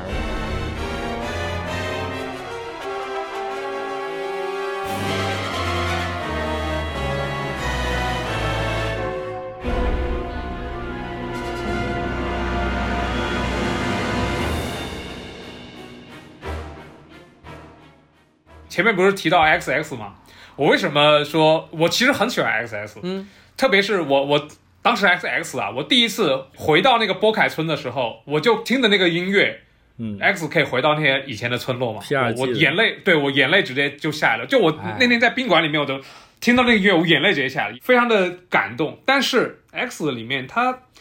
就是它把长枪的第三下刺改成了多段，就是对于我这种就是比较。比较古板的老猎人来说，我整个的输出节奏完全变了，就是感觉我以前二 G 里面练了这几千个小时，然后我在我在这儿突然发现，喂，我以前的招感觉这个节奏不对了，哦，并且不是我希望的那种，所以我在 X 和 X 我都用那个就 s t o l i k e 的那个那个那个那个 style，就是那个叫什么打击者是吧？Strike。强袭啊，对对对对，strike 那个那个，就就因为他把他没有把第三下改成了那个多段刺，让我的体验稍微正常一点。就之前我用的时候，都感觉怎么用怎么不对。那个 rise 也是一样的，就是。他做了一个新招，完了强迫我用那个新招，不用的话我输出就比敌人低很多。就比如说我长枪，我什么一百一百一百，什么我我什么太刀聚合八八八八八几百，什么那个什么呃盾斧那个飞天飞天大砸，一下砸个这个都都都能上千，就是让我这个整个体验就感觉呃很差，就特别在这个这个跳数字之后啊，让我有一种就是你你为什么要强迫我按照你的这个方式去做呢？就这种体验就是特别的不好，哎，这个我想跟你说一下，就是我我不懂，因为我比较玩的烂，你教我我也教不会。很多人就说《怪物猎人世界》是石本先生教大家玩怪猎，应该说的是冰原，我觉得啊，冰原，对，你说冰原是冰原啊，冰原他就强迫你用那个钩爪去先打弱点，再怎么样，它就是一个特别城市化，而且这个东西。不是说浅薄啊，就是说你上来你做这一套吧，它又没什么乐趣，是吧？对，对对对，就是对我们打冰原的时候，就是就就说就满头大汗啊，因为大家都想钩爪上头是吧？然后挂着头，对，钩爪上爪，结果就 就就很很神秘，你知道那个操作，然后大家都找找那个墙去撞，这种感觉就是你做一个东西，我不用又不行。这个题像就这块的降虫，就长枪，我想用降虫的时候，我可以用那个那个包括流转，包括那个那个他新加了一招，我我我需要成龙骑士的将，就是你给跳起来往下刺，嗯，就但我不用的话，我还有很多基础招式可以用，啊对，就不会说我不用这个，然后这个武器就输出跟别人武器落一大截的那种。嗯。就其实我不是那种特别追求效率的，嗯。但是如果你强迫说我非用这个不可的话，那我可能就觉得这个体验很奇怪、嗯。这个还是自由度的问题吧。啊，对自由度的问题。所以曙光自由度更。其实刚才说到冰原，我我我觉得我们可以对比一下这个问题，哎就是说冰原跟曙光它这个自由度上的区别。回到怪猎这个动作系统设计，跟一些其他游戏动作设计有什么不一样？哎，就是它并不是像鬼泣那样，就是说我招式特别特别的多，嗯，呃啊，但是有些玩家他只只用一招，就冲刺斩什么之呃冲刺什么之类的。对对对对对他怎么样去让你玩家去用各种各样的招式？他并不是说我，呃，这个 boss 拿这招打我的时候，我就用这招对付比较合适，并不是这样的。它其实是有一个表演度这个系统，就是说你打的招数，你要不停的切换招式，才能维持这个华丽度。对对，你要追求评价，所以你要不同的切换招式，并不是完全从这个动作反应的角度去出发的。但怪猎它因为它也有很多招式，就虽然说没有鬼泣那么多，但是你比如说对比起魂这些游戏，它还是稍微多一点。它怎么让你去选择不同招式来使用呢？其实主要是一个打点的问题，啊就是说怪在使用不同的技能的时候，你在处于怪的不同位置安全点的时候，你用什么技能能够准确的打到那个打点，以及这个打点是因为要打怪物的弱点。弱点。对对，有时候比如你在它后背的时候，你要打它的尾巴；嗯你在它的脚底的时候修它的脚。有些怪可能需要到头部去打它的头。嗯一个怪一般来说会有几个比较好的打点，嗯但是你在某些位置用一些招式的时候，你是打不到那个点的嗯啊、所以说你需要去不停的选择不同的这个招式。对呃，这个选择其实是一个自由度非常高的东西，就是说我玩家我可以选择就是我自己喜欢的打法，站到不同的位置来应应对这个怪不同的这个招式，对吧？并不是一种格斗游戏那种在平面上就说你放 A 波动拳的时候我就放什么，不是这种，就是说我自己去选择我怎么去走位和打。嗯但是到了冰原里面，因为有这个钩爪这个部分，它一是占用了很长的时间，就是你钩爪上头转方向撞墙，撞这个这个时间是非常长的一个过程，特别有些大怪时间更长，就有点类似于我们有时候说的定番，就是说你嗯必须要在、嗯呃这个手电隔一段时间必须要做这个动作，因为不做你就亏非常非常大，就不是亏一点的问题了，就是说非常非常大，就是说我不做，感觉我就白打了。比别人就差很大一截儿，嗯对，而且这个系统带来另一个负面就是你在怪不怒的时候，你可以上头去撞它，嗯。但是他撞完之后他一定会怒。嗯我只要看到怪不怒，我马上会把它撞，一撞它马上怒，就感觉它就它失去了以前那种生物性，就感觉这个怪像个机器人一样，一直保持怒的那个状态。对，啊就这个设计，它你感觉它很不自然。对，就我为什么一定要勾打双剑撞它，然后撞它一下呢？就是说你理解不了这个设计，而且最大的问题还是我刚才说这样，它会让你在有一段时间内放弃掉你的其他招式，嗯而专注于去勾爪上头撞墙这个步骤，其实是很打断你这个。比如我那个时候就特别不想撞，就不想撞。哎，不是钩爪上去之后软化软化部位嘛？用一个武器攻击一下，和撞的是是的，是的，对，嗯对，软化也是一方面嘛，软化也是另外一个方面。一是软化，二是隔一段时间撞墙那个步骤占可以造成很大的伤害和倒地的硬直。嗯呃，这两个部分其实都导致说你在玩冰原的时候感觉束手束脚，嗯，就我发挥不自由。我不是我我想用我最厉害的这个招式、最合适的招式去打它，并不是这样的，而是说，呃，设计者帮我设计了一套这个一个填空题，嗯就是在这段、这段、这段你只能填 A，、哦剩下的地方你选择填 B、C、D。明白是这么一个，而且这个只能填 A 的部分，在整个时间里面占了一个非常大的空间，所以导致你觉得我不自由。而且你不填上这个 A，你后面 B、C 就等于嗯是你每次都填了一半儿，你的这个效率就极大的下降。对，就是损失非常非常多，因为那个伤害其实就是差太多了。然后到了曙光的时候，它其实就没有再延续，这这没有再延续这个速度。虽然说我们说那个御龙那个部分，嗯，其实有点也类似于撞墙，但是，呃，首先御龙那个部分它不需要所有人都做，我不需要每个人都去软化入职，他一个人去开、开龙车就行了。另外就是说，你其实他的不去做御龙这个行为的话，呃，其实差的没有那么的损失没那么大，其实特别是在你多人多人狩猎的时候，单人狩猎其实差别还是蛮大。再来就是根本性，就那个过程好玩啊啊！对我控一个龙打龙的总总比你那个抓头上墙，这而且经常抓不到是吧？而且龙跑得很快，对，经常我一个爪子伸过去，它一甩头抓爪子上，然后就这个过程非常痛苦。那龙打龙这个过程很好玩嘛，对吧？对，加上。这个部分占的时间没有那么的重要，就是说你在剩余的时间，你不需要去做做什么软化肉质东西，就是自由度这个东西，呃，还是应该保留。所以冰原的评价确实在这方面就是不是特别的好，因为它钩爪是作为冰原动动作系统一个重点来做的嘛，对吧？嗯，相相比之下比较失败，我觉得。哎，所以我我觉得你像世界和冰原，虽然它有很大的突破性啊，但是它很多的理念还是延续了传统的那种。就像说这一段你必须得填 A，就像你传统的时候这一段你必须得带磨刀石，你得准备好，你这个必须得扔染色玉。钩爪其实它最大问题，我认为是我说的那个，就它让怪持续保持一个怒的状态，就是本来那个怪其实很丰富的，它不怒的时候，它疲劳的时候都有一些别的动作，但你用了钩爪之后，它就那个怪就一直在怒。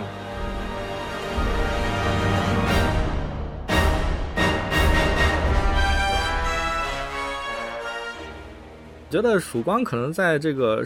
因为它跟可能跟世界是两个不同的方向嘛，他在这方面其实没有那么的在意的。就说实话，在对这个生态的追求方面，他觉得可能就是我已经都已经放弃掉了一部分这些内容了，我就没有必要再在某些地方上再执着这个东西。但对于我个人来说，刚才说过这个问题，就是说，在世界之后，怪猎已经不是我。就是我我印象中的那个怪猎变化非常大，以前的那个了，包括一些那个叙事上，刚才提到叙事这个问题，就怪猎是没有剧情的。以前呃有剧情，但是它不在四以后才加了一些，它不通过 RPG 的方式来表现，嗯，就是它更多通过用对话什么来表现。到世界的时候开始，就你感觉到他在想塑造一个剧情了，而且做的还不错。我觉得世界的剧情虽然说比重很低，但是首先。打完这游戏，我觉得大多数玩家可能都知道苍蓝星是个什么东西，哎，对吧？对，新世界，而且由于剧情存在感增强了，很多玩家终于感受到自己是一个工具人怨种的这种感 感觉。虽然设定上不是啊，虽然设定上其实因为苍蓝星做主角是一个就是工会和这个什么王牌猎人是吧？武器团为了等他，对吧？整个整个整个团队都不出发，就是为了等这么一个人。呃，就非常强的一个角色，所以什么事儿都让你干。剧情上说过去的，但是我打到冰原通关的时候，虽然说冰原我很不喜欢，但打到冰原最终打到通关打天地皇帝龙的时候，嗯，那一段不是有一段就是主角一个人对吧，一个背影向着那个崩塌的那个山走去，然后其他人都往后跑，就只有你一个人往前走，就那一段让我感觉有一种哇，真正带入到这个角色这种感觉。就以前他其实没有这个演出的部分，这代其实。就从世界开始加的，但是其实崛起它它虽然也有，但是不是那么的重要，就是有种以前那个味儿吧。嗯，就在世界里面这部分，我觉得加的还是蛮蛮成功的，但是还是跟以前有相当的不同了，因为它放弃掉了一部分塑造世界的这种感觉，所以它需要换一种方式让你去带入这个游戏。嗯，所以加强了一些这种剧情上的表现嘛。所以说，如果这个你说曙光这部分带入环境这方面，我觉得是他不是那么在意。你这么一说，确实发现很多怪，特别是初级怪的生态，其实感觉表现不如之前。就像三代刚出的时候，就水兽，就它不是有个有个很大的那种海绵一样的那个鬃毛的感觉，然后它在。呃，就是疲劳状态的时候，它那鬃毛会缩水，就是没水分。对对对。然后他当时在三代的时候，他会特意跑到一个就是像小瀑布的那种地方去，去淋那个水，然后在那甩头。对。但现在就是他一怒，啪，那个嘣，马上 马上捧好，就没有这种细节的表现，就让你在生态上。他可能就就觉得这方面不是那么在意。当然，我我觉得他做了世界之后啊，因为 Rise 跟世界其实不是完全一个前后开发的状态嘛，大家都知道，就是 Rise 是世界。在开发的同时，它其实也有在开发 Rise 这个东西，所以并不是完全一个继承前后承继的这样一个关系。所以下一座，我觉得它生态部分应该还是会更在意一点，因为呃，怪猎刚才说的就是这个生物这种这种特质啊，是它一个这个游戏非常特别一部分。嗯，就说如果去掉这一部分，你真正变成一个就是呃，敌方是一些有强大招式的敌人。或者说怪物，当然说虽然说怪物猎人叫怪物猎人，但是其实我觉得它这个怪物跟其他游戏怪物还是不太一样，它是是生物的成分非常高的。如果你真正变成了就是非常魔幻的，对面各种什么天尊王道神兽，放各种毁天灭地大招，当然边境后面就有点这个意思，就是这个其实可能就反而损失了一下这个损失一些这个游戏的特点。这个我觉得如果往这个方向走还是蛮可惜的，可能很多玩家就也也会觉得这这方面，就是我感觉曙光的这个团队啊，就是跑起来了。就是跑得太快了，跑的也是快，但是他丢掉的东西也相对多一点。他速度太快，他可以向各种方面发展，往里不停的加东西。你像他的这次切换技能，这多少啊？你可以看到他加了十个东西，可能里面有两三个就是很烂。然后跑得很快呢，我发现了一点啊，我觉得他们也是这样做的，就是他掉头掉的也好快。就包括曙光的这个主题，我都很怀疑他做崛起的时候是不是真的就是这样设计的一个，因为崛起是日本和风的一个。日本本土妖怪，对，而曙光就是完全跨越了，到了中世纪去了。他们那个采访的时候还说：“哦，我们想给玩家带来一些不同的感觉，让这个日式的风格和欧美的这个奇幻进行一个结合，可能会有不一样的化学反应吧。”其实我觉得就是他妈的 他们之前《百龙夜行》为主题这个玩意儿做呲了。这个我觉得他应该是设计好的。我我就我不知道，我先说完我的看法啊，就是他就是，哎呀，完蛋了。这个不行，我们大改吧。我们就是，甚至我觉得他这个曙光的中世纪风格只是他原来备选方案，反而其实我觉得他日本的很多怪物设计的很有意思，也很有风格，和其他的怪物都不一样。但是它的呃问题在哪儿呢？日本的那些风格的怪物大部分集中在中前期，打过之后后面没有重复刷的乐趣，什么天天狗龙啊。什么这这个那个的，对吧？呃，合同蛙呀。但是你像为什么我觉得曙光中只加入了十七个怪物，但是我很满意，就是因为它加的前面的那个很少，它加的全是中后期，你可以持续的重复的进行战斗的那些很有意思的高级怪物。而如果这十七个怪物是前中后期都加入的话，那也没有这样的效果，那可能需要加入二十多个才有现在的这种感觉。而这个它带来了一个负面效果，就是你玩曙光的时候，前面十个小时感觉就像在玩他妈上位的一个加强版。但是它这个就给大家带来了在后期非常多的快乐，就包括它这次的三个这个欧洲，一个吸血鬼，一个狼人和一个一个弗兰肯斯坦，这个三个东西，其实嗯。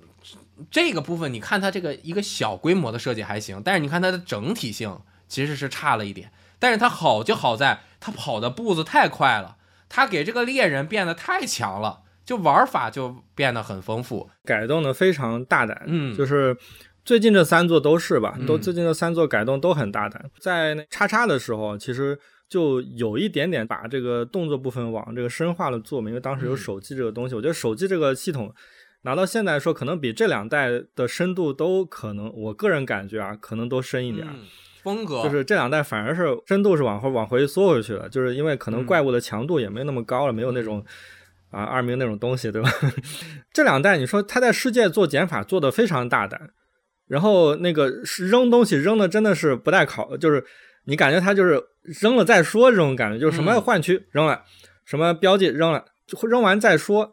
然后到了那个。Rise 和曙光之间的时候，你会发现它不像有的游戏，就是说有些东西因为啊花那么大力气做起来，我就集中于怎么把它变好。比如说百龙夜行，我们是个想个办法让它就是更好玩一点。不不不，算了，直接砍，直接砍，对吧？嗯，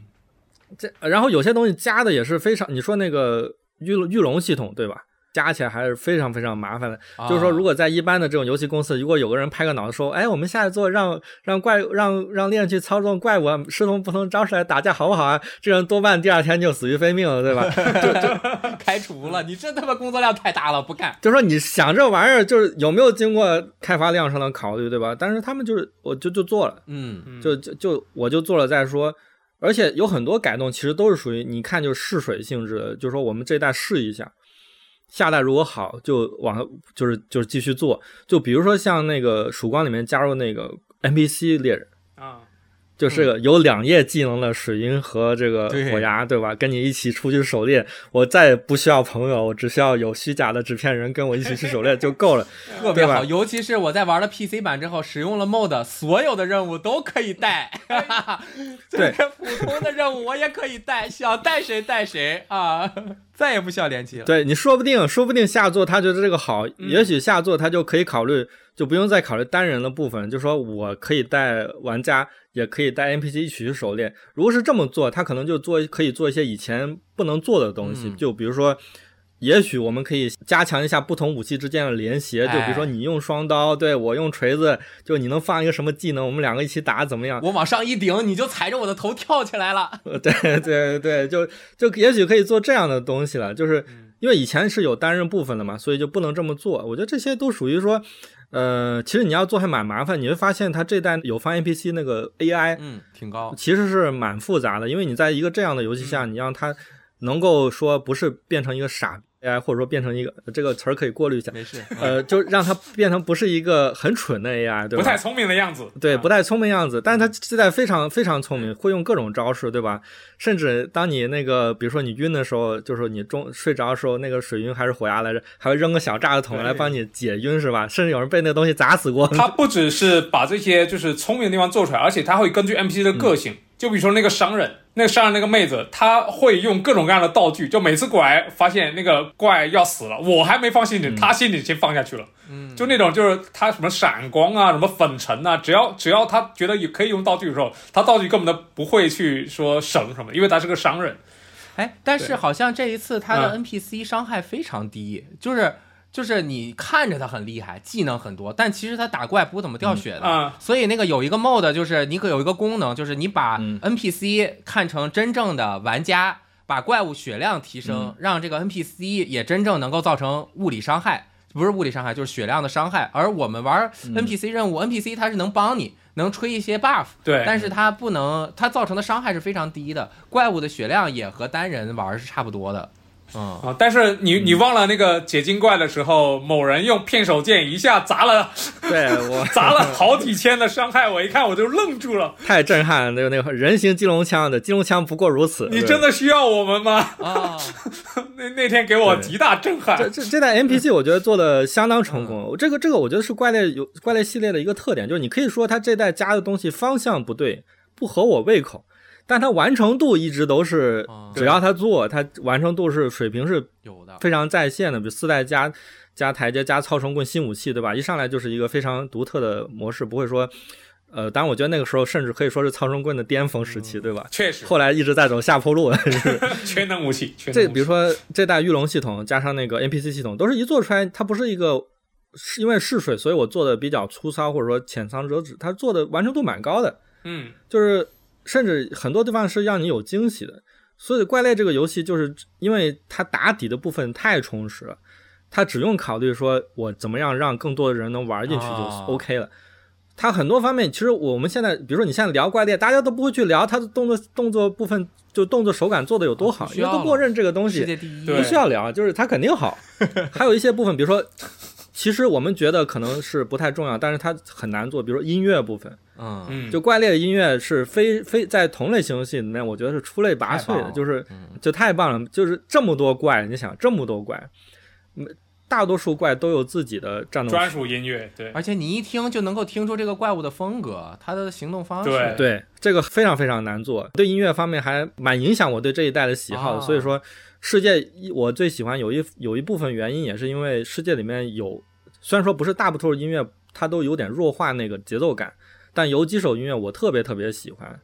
就一个是它那个世界的主题曲，嗯嗯，就不是英雄之证，而是说它世界这一代的那个主题曲，它有这种自然感非常非常的重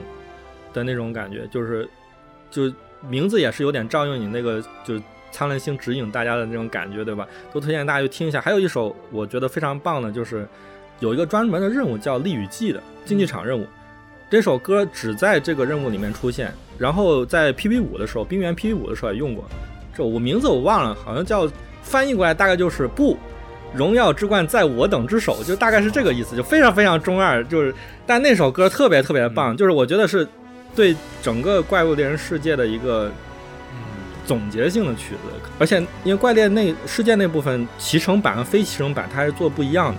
非常就是两个不同的音轨嘛。就骑乘版节加了鼓点之后非常非常棒，所以大家也可以从音乐的角度去入坑这个游戏。确实有很多很多特别棒，就一响曲子大家就会热血沸腾的那种感觉，鸡皮疙瘩一身。对。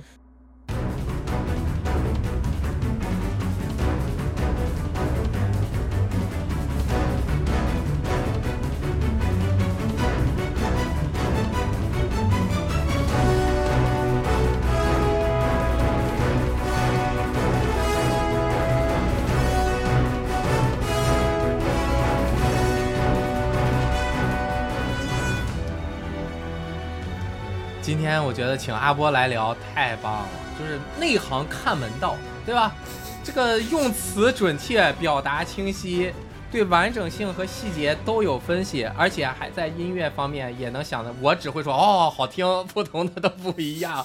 哎呀，这个差别太大了。最后还有一个问题，就是你们觉得怪猎这个 IP 啊，现在都说 IP，其实就是怪猎这个游戏，在卡普空，嗯，其实，在卡普空本社中算是一个另类。就是现在看，其实卡普空之前还做过《龙战士》，对吧？嗯，是个 RPG。但是其实卡普空对数值这边啊，一直是不是说他不在意，而是说他动作方面实在是太强了，世界第一，对吧？动作天尊，他的数值方面，他在打出天儿来，他也不如自己动作性那一部分牛逼，他跟不上。但是怪物猎人这个，就是其他的公司甚至都没有做出来一个像怪物猎人这么数值和动作的。平衡性掌握到可以让不同程度、不同喜好、不同兴趣的玩家都加入进来，对吧？你想玩数值、玩装备驱动可以，你想那个狩猎氛围可以，你想挑战动作速通可打竞速可以，你想联机可以，你想单人可以，你想你想怎么着都可以。这就真的是在世界开始成了一个世界级的 IP。你看它这个名字都能够，你说怪物猎人崛起，它为什么叫崛起？我也没有想明白他哪儿崛起了，他哪儿崛起了？呃，他可以用翔虫起飞。呃，哎，对，应该我我一开始也觉得是应该叫起飞，也许更合适一点。Fly 是吧？那曙光哪儿曙光了？对，吸血鬼是因为夜晚破晓嘛？因为对它它的主角怪是一个以吸血鬼为原型的怪物。所以破但当时他来的时候也没有变成晚上，虽然是个背锅侠，对。你看他跑得快啊，那个呃银绝银龙破碎的教堂那块有一大棺材，我刚开始一看那个，我说我惊了，这绝银龙这不得从这个棺材里面出来吗？这吸血鬼 这个地方这多厉害，结果没用，就是本体在里边是吧？其实摆在那，这跑太快了，跑太快，可能做出来一个策划案，原本可能有一个互动，现在没有，没不知道未来有没有啊？在卡普空他。好像石本良三先生带的这个开发组就光做怪物猎人，他也没也不需要做别的 IP，这个 IP 也成了卡普空现在世界范围内就是他们本社卖的最好的一个 IP 了，这是上千万销量，就是世界这多成功，世界之前的都是日本两三百万销量，但是现在日本都几十万、百万销量就不错了，对吧？那现在对相比隔壁鬼泣真的是哎，从百万级到千万级这样的跨越，这这个。这个太太太强了，就是我作为一个老玩家，完全没有想象到新时代能有这么多人玩怪物猎人。但是你说他对卡普空本社其他的是不是有影响呢？那未来的这个怪物猎人会冲着这个方向更进一步发展？卡普空的这个能力，他他能不能 cover 得住啊？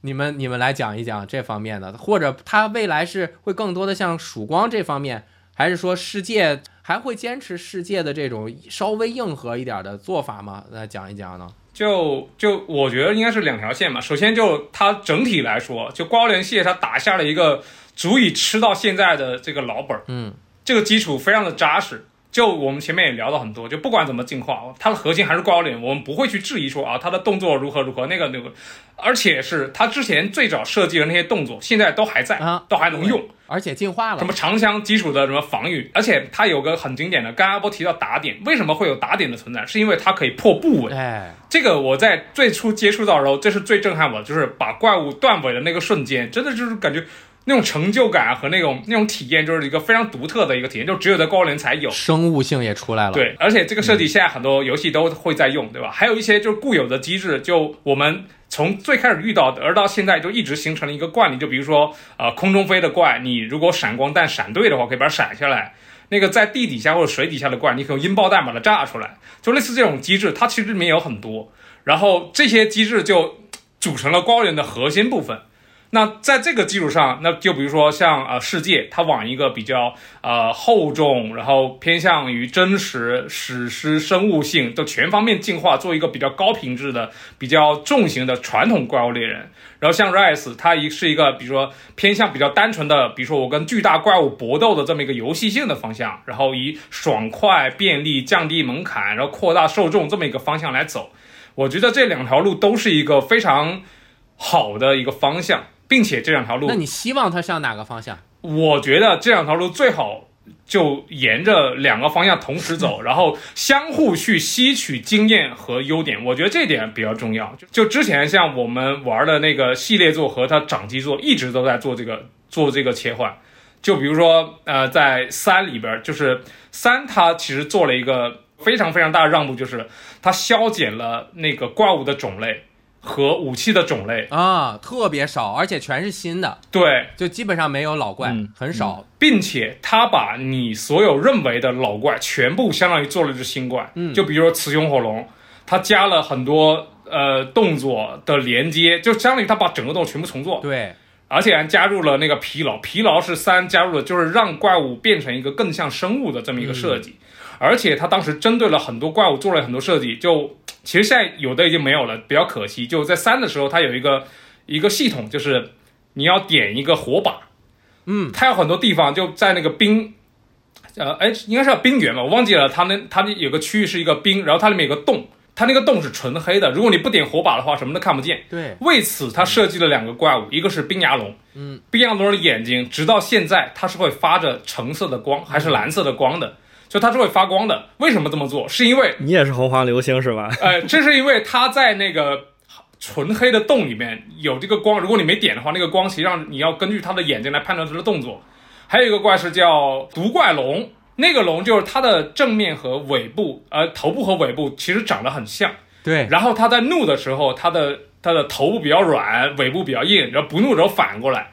那它的两个部位会发光，在黑暗中你很难去判断说哪边是哪边，所以它做了很多类似这种设计，就是很可惜到后面它做的不能那么细了，但是它为系列就是后面发展打下了个非常结实的基础，真的。比如说武器动作的重做，然后那个怪物生生态的重做，为什么我们说啊现在加的怪那么少，只有十几只？那就是因为它把这个怪物的品质整体给拉了一个很大的台阶。嗯，再加上就他为了满足玩家的一个期望，就是当年看到水龙在湖里飘不能下去，就可能哎呀，我要能下水多好呀！好，我给你加海战，对，就所以就是他其实，在几个系列，你看在 P 三的时候，他果断的把水墨林的水降水底部分取消了，嗯，对他把那个孤岛的那个后面的海域全部给你取消了，好可惜，就是他两个系系统在在互相的去呃。吸取说哪个部分是真正经受住了市场的考验、玩家的考验？就你看，在那个 P 三里面，他把那个三里面取消那些武器，全部加了新动作，全部加回来。那在四里面，这些这些动作又全部继承到四里边去了。你觉得像崛起曙光这里有翔虫移动速度变高了之后，有没有可能，比如说下一座水的这个战斗再出来？因为没有水域战斗吧，这个生态感和这个生物性它就会弱一点。但是水的这个战斗，我一直在想，以跳跃为核心的这个操虫棍，和这个虫子在水底的这这么一个逻辑性，哎，操虫棍就变成螺旋桨嘛。那虫子怎么办？小虫子带着我往前飞得更快了，有道理也不是不行。负责划船是吧？你们出海，超能棍负责划船是吧？的但他这这这么一加的话，可能会让整个战斗的维度，其实海战我是很喜欢的，他就会工作量提升一倍啊。对，到时候玩家可能会觉得说，哎呀，那为什么这怪物数量又变少了，或者武器数量又变少？你玩家能不能接受这个结果？是，我觉得也是一说。嗯，对，所以最好就是两条线并行，就是还是就如果次时代版还是次时代版然后就这种游戏性的节奏比较快的，我觉得都需要有。有道理。就你现在，比如说我老婆她 rise 回来了，我再让她回去打世界，她不一定吃得住，因为世界最后有很多机制的东西，她可能就回不去了，你知道就是那种。哎，你说卡普空怎么想的这么明白？自己公司这个事儿安排的这么明白呢？他怎么这么厉害呢？你毕竟他现在就指着这个吃饭，他对吧？他再不做好一些怎么办呢？其实我我跟看法不太一样，因为我觉得这个方向啊，它其实。可能并不一定存在说，呃，我们要往 A 方向走，或者说 B 方向走，因为这个东西啊，玩家毕竟是见过一遍之后，你这个东西就不新鲜了。啊。所以每一代它其实都需要想一个新的特质出来，对，就并不是说我们在哪条路沿着它一直往下走就完事儿了，你是需要做出一个很大的变化，所以它每代需要一些主题，比如说世界就是就就这主题就是世界嘛，让你是融入这个自然的世界里面。然后主光和 rise 这部分更加类似于这种就是忍者，嗯，也 也不完全是吧，就是就真的是有点类似于猎魔人了，就是英雄，对，就各种用华丽的这种招式或者说魔法，不是魔法，就是强技能去对付一些也有很强技能的怪。然后到下一代也许就不是了，对吧？就你你要看到下一代找的是个什么主题，你比如说海战。其实，与其说，比如说怎么把海战加回来这个问题啊，我觉得他不是，比如说他可以做一代叫《怪物猎人海洋》嘛。就干脆就是讲住在海里的猎人就是怎么跟怪战斗的，整个环境就是在海里面，所以这一代也许就重力什么的就不是那么的重要，对吧？就是就可能会做这样的，就比如说做个宇宙是吧？干脆上天了，对吧？也你你是恐龙危机是不是？三代直接做做到宇宙上，做恐龙危机的是吧？对，每代都是要找一个新的主题点的，然后在这个主题点下，你才会觉得这个这一代的游戏整体是有一个不一样的感觉，而不是说单纯的就是我们这代。很功利性的说啊，上一代也许社交性有点弱，我们强化社交的方向走一走，或者说那个这代的这个这个这个方面，我们觉得还要再加强一下，让玩家耗更多时间。这种思路可能并做不出来一个成功的怪猎新作。道理，他的思路我觉得应该是以受众为主。就这回我记得他在某次财报还是什么的说明里面，好像是提过，他说有一座是面向于初中生的，就是崛起嘛，就是崛起嘛，中学中学生就是 rise，对，是的。我觉得还是主题这个东西还是蛮重要的，因为有道理。它开发一个新作就跟开发资料片其实不太一样。你比如说像崛起到曙光，你是可以通过很功利，不是功利性，就很很游戏角度的这个思考去觉得取舍什么东西的。但当你开发一个新作的时候，你是没有一个参照物在前面，你是需要一个新感觉的东西。你不能像像曙光这样，就哦这个好，这个不好，我们就加这个，然后去这个，就不不能这样。你要给一个新的东西。对，新作不能这样。主题是要一定要很重要。比如说比较喜欢的几代，比如都是有这个特，比如四的时候，狂龙病是一个贯穿整个游戏始终的一个玩意儿，对吧？对，就是你中了病毒，你要在战斗中去克服它。对，然后。跟怪对吧，在生死间生死关头对吧，争夺这个优势，有这种感觉。最后跟天天回龙是天回龙对决的时候，就是非常有宿命感。打败之后那个雨过天晴，对，就这个主题相当重要。确实，但是那个柠檬化跟什么极限状态就不要了吧。那个其实其实也也不错啊，对，它至少是一个有关，就故事上说得通的一个东西，而且。呃，你像这个曙光现在不也有加回来这个这个打打弱点的部分吗？但这个我我我要说，就是崛起的整个剧情解禁打完，我给的是个人给的是八点五分。哎呦，你好宽容哦！怪异化，怪异化，我打第一个青龙兽，招式单调，只会车来车去。当时我武器也不是很好，然后他就很单调的招式，血量又多，然后机制我知道，但是用这个机制也要打很久，我打了十五分钟。他就车来车去，我真的这个体验很糟糕。怪异化还要再看一下啊！我不好说这个东西跟二名相比啊，对于普通玩家了解，到底哪个哪个更二名的问题对人挫败感更强，不好说。二二名是真的会让有些普通玩家有这种，就是我是不是不配玩这个游戏的这种感觉，就是特别对上一些自己苦手的怪的时候。二名是另一个问题，二名比如说他有的东西做的不合理，就比如说那个什么黑阎王。熊火龙本来它就爱飞，完了你飞你克制它的手段就很少，你有闪光弹对吧？嗯，黑炎王翅膀破之前还是头破之前不吃闪光弹，对，这个设计就很屎，你知道吗？就比如说，当你是一把片手剑，当你是一把长枪，你这个就是当它飞的时候，你基本上是就无能为力。就毕竟怪物也是要不断学习的，对对吧？因为你玩家不断进化，对怪如果没有办法进化的话，它也没有办法跟你抗衡了，对吧？然后问题来了。问题来了，你要你要重复的打它无数遍，什么 level 一、level 二、level 三、level 四，对吧？这个我打到后面，我刷题一套阎王龙套，我已经吐了。然后这个朋友说：“哎，来帮我刷一下黑阎王套吧。”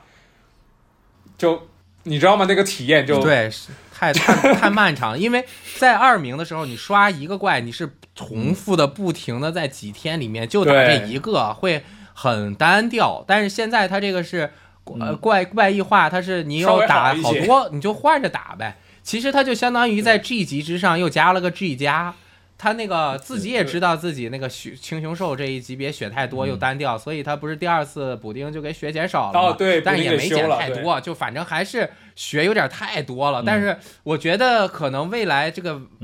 猎人再变强一点呀，它这个加工的方式。用好了，应该还是没有特别慢啊，就是找到每个武器。呃，是后来当我配齐装备之后再去打那个那个就是怪异化，就体验就好很多。而且怪的后面的怪，它的动作也没有那么单调。其实怪异化的怪是应该是所有基本上所有的怪都会有怪异化状态，只不过现在放出了一半儿。它的这个也就是如果你用 mod 的话，是可以解锁其中一部分已经在这个有里面做出来的怪的怪异化状态的任务。啊，就是它已经被发现了。其实我个人是对怪异化，我觉得可能比比柠檬化的设计要稍微有一点欠缺，有一点点欠缺。嗯，对，因为柠檬化当时强化是有强化部位这个说法的，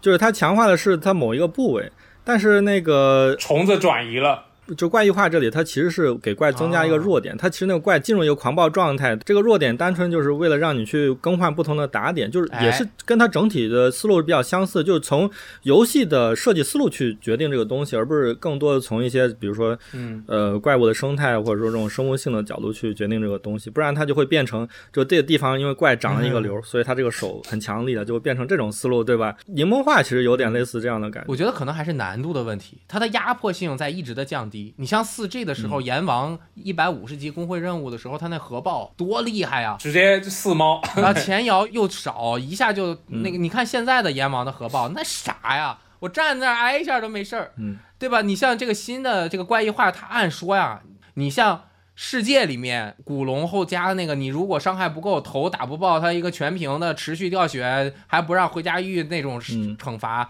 这个里面你怪异化最后爆炸那一下，那啥呀？我直接一个降虫剂，一个 GP，我都我都搞定了。这这他没他，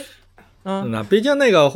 世界黄黑龙已经是后对。就超后期那种，对吧？也许你不要说太早，也许后面后面就来了，对吧？就也许就来了。他这个爆炸就是伤害有点低，其实就是今天和阿波聊天，那个几个总结特好，一个打点，对吧？多么准确！我之前就会说，哇，这个判定好厉害呀，怎么样的？现在就是，哎，你看精确的打点，就要求你每一个动作的动作系统完全掌握嘛。第二个生物化，我以前就会说生态做得好，哎，你看这其实是怪物它本身的设计。还有这个新的这个主题的整体性是吧？这个聊聊的聊的很好啊。其实我觉得有一种啊，身在庐山中不识真面目的感觉。我以前这么长时间啊，十几年怪猎玩下来，我总觉着好有很长的一段时间，我觉得各个怪猎的变化不大。我玩一个新作的时候，只不过我就可以新开荒了，有一个新世界，有很多新的地图打。其实觉得哎，每一座的主题没没有那么强的感觉，但是从现在再往回看，会觉得每一座它的这个主题，就像阿波说的，真的是你现在再回头看，它的设计思路是非常明确的，挺挺好的。这这是我觉得怪物猎人这个系列啊，再加加油啊，别做出这个百龙夜行和。钩爪这种，呃，一个一出回所有，让大家这个不是，我觉得这个很难避免，很难避免，因为很多东西是说，你就刚才说有句话，就身在庐山嘛，对吧？你自己玩开开发者自己做的时候啊，并不一定能准确的、真正百分之百的把握到玩家，所以你就算再资深的这种制作组，他还是会，就是只要他保持。有新的东西加入，肯定还是会有这样东西出现的。只是说，因为我刚才说过，就因为这个游戏底子太好了，所以它就算在这个地方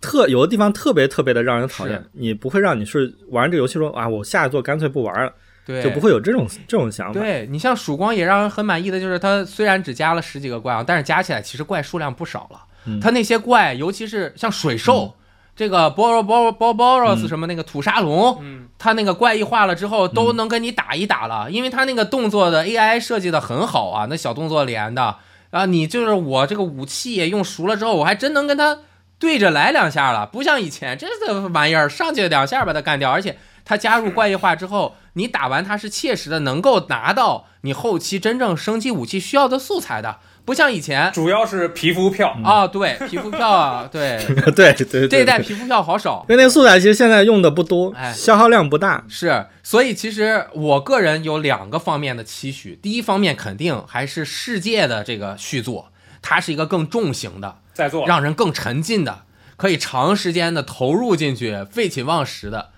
第二个呢，我觉得有没有这个可能啊，把这个叉叉啊。稍微的那怎么给强化一下，把这个三十帧的上限呀，不知道为啥它锁三十，NS 版你干嘛不弄成六十帧呢？它可能为了照顾两边那个 cross 连击哦，它得把这个哎，它那个别 cross 了，嗯，然后呢，你再加一个什么呢？血量问题，你能够让集会的任务啊稍微血量降低一点，我一个人也能打了，那这个我觉得这个 triple cross。啊，三个 cross 这个游戏，我肯定成会成为我就是更喜欢的一个游戏了啊！这就是我的一个看法，也希望怪猎未来真的是发展的越来越好。现在这个新的玩家进入真的毫无门槛，太开心了！曙光这多好啊，是吧？二位还有没有最后想要给大家讲述的一点感觉？可能就就说说《怪物猎》这个游戏对我们自己的感受或影响吧。对我觉得，对于鸡翅和阿波来说的影响都比我深刻。你像鸡翅，它是从业之后很重要的一个人生阶段。对，阿波的游戏工作室都是仓火。啊，就对我来说，就《怪物猎人》首先是一个非我非常喜欢的系列，然后也陪伴我从工作到现在，特别是。前面就就有聊到，说我为了这个游戏，我甚至从苏州全家搬到上海，我就是为了这个游戏。我当时想，就是我靠，我在心里面，我可以真正接触到一个在我心中至高无上的系列，我可以参与到它的制作，这是一件作为游戏玩家来说非常令人激动的事情。而且我觉得这个机会就这么一次，最后做出了 MHO。对，但是我我只能说 MHO 我们。中间有很多可惜了因素，或者说影响，或者说制约。但是对我个人来说，我觉得我尽力了。就我有多大的能力，我都哎啊，这个密文能不算密文吧？就是 M H O 里的很多设计都被卡普空本社拿去了呀。呃，包括这个蜘蛛能说吗？好像已经说过了，对吧？就是以前嗯，但不但我可以说，就是中间有几个事情，我觉得可以稍微聊一聊。就比如说，在最开始加入锁定的其实是 M H O，对，然后哎。不是三 DS 上面的不，那那个 MHO 已经在哦，对，已经有案子了，对，只是说没有没有推出而已。包括就我们之前有一次内测，里面有只蜘蛛怪物叫鬼兽鬼兽蛛，嗯，对。然后当时因为四要推出，完了四里面也有蜘蛛怪物，所以他们让我们在测试的时候先把这个怪给给去掉啊，最后就也没上成这个怪，呃，等四出了之后才能上。啊，就有这么一些这种这种小问题，包括一些。那个武器的招式，那个手技，其实，在 M H O 里面也做了很多手技技能，嗯，然后有的我们在 X 里面也看到了熟悉的身影，对，但是否参照这个，我不不不乱断言，但是没准是一起想一块儿去了啊，对，也也有这个可能，就算他们想一块儿去了吧，对对对，但实际上包括那个没换区，其实大家这 M H O 也做过尝试，包括那个操纵怪物怪物之间的搏斗也做过尝试。但实际上，因为很多客观性的问题，还有一个尝试，我觉得要说一下。虽然后面因为某些问题也没有成功，就是当时想做过一个，就是让怪物它有不同的音乐，就就同一段旋律，但是会有不同的演绎，在怪怒的时候和不怒的时候，和它切换形态的时候。但就是很多想法，就是大家主观上是非常想把这个游戏做好的，但因为你你知道内部这么多人，嗯。资源的分配，大家的意见不会很统一，然后并且有很多客观因素影响，所以最后结果是让人遗憾的。但这个过程其实我本人在里面参与，我非常享受，嗯，我也很开心有这么一段经历。对，嗯，就就大概是这样，就就现在怪物猎已经成为了我人生中比较重要的一部分，哪怕说我我会像刚才一样忘记掉某些招式的名字，或者说忘记掉。对某个什么什么操作方式，但当我拿起手柄的时候，我马上会记起长枪是怎么操作，对，该怎么玩。是对，我觉得这个就是怪物猎人陪伴我们，就很多游戏人嘛，就是就玩家嘛，一个非常已经成为一个非常重要的存在了。对对，说的太好了，都哭了。哎，没有没有没有，这哪能开玩笑？我说句实话，我也就记住毛伯旭能这一个技能名，其他的全都记不住。嗯，阿阿波呢？怪猎这个游戏啊，你让我列举我最喜欢的游戏啊，你很严格哎。就我不知道大家有没有那种感觉，就像你评年度游戏的时候，就会自动把这游戏忽略掉啊？对，会会会会会会，有道理，有道理。对你玩了很久，你很喜欢，但是你就是把它忽略掉了。哎，对，为什么呢？不知道，就是很很难形容这个感受。就比如说你在谈最佳追 RPG 的时候，大家都会把口袋妖怪忘掉，对吧？就有点类似这样的感觉。评年度游戏时候，哎，怪猎没想起来，都列一些其他的游戏。但是这个游戏的特殊性，它很难取代。嗯，我很难说，因为玩了一个别的游戏，我就不不用去玩怪猎了。就它综合起来就是一个很难取代的东西。我操，阿波要阿波要哭了，我靠！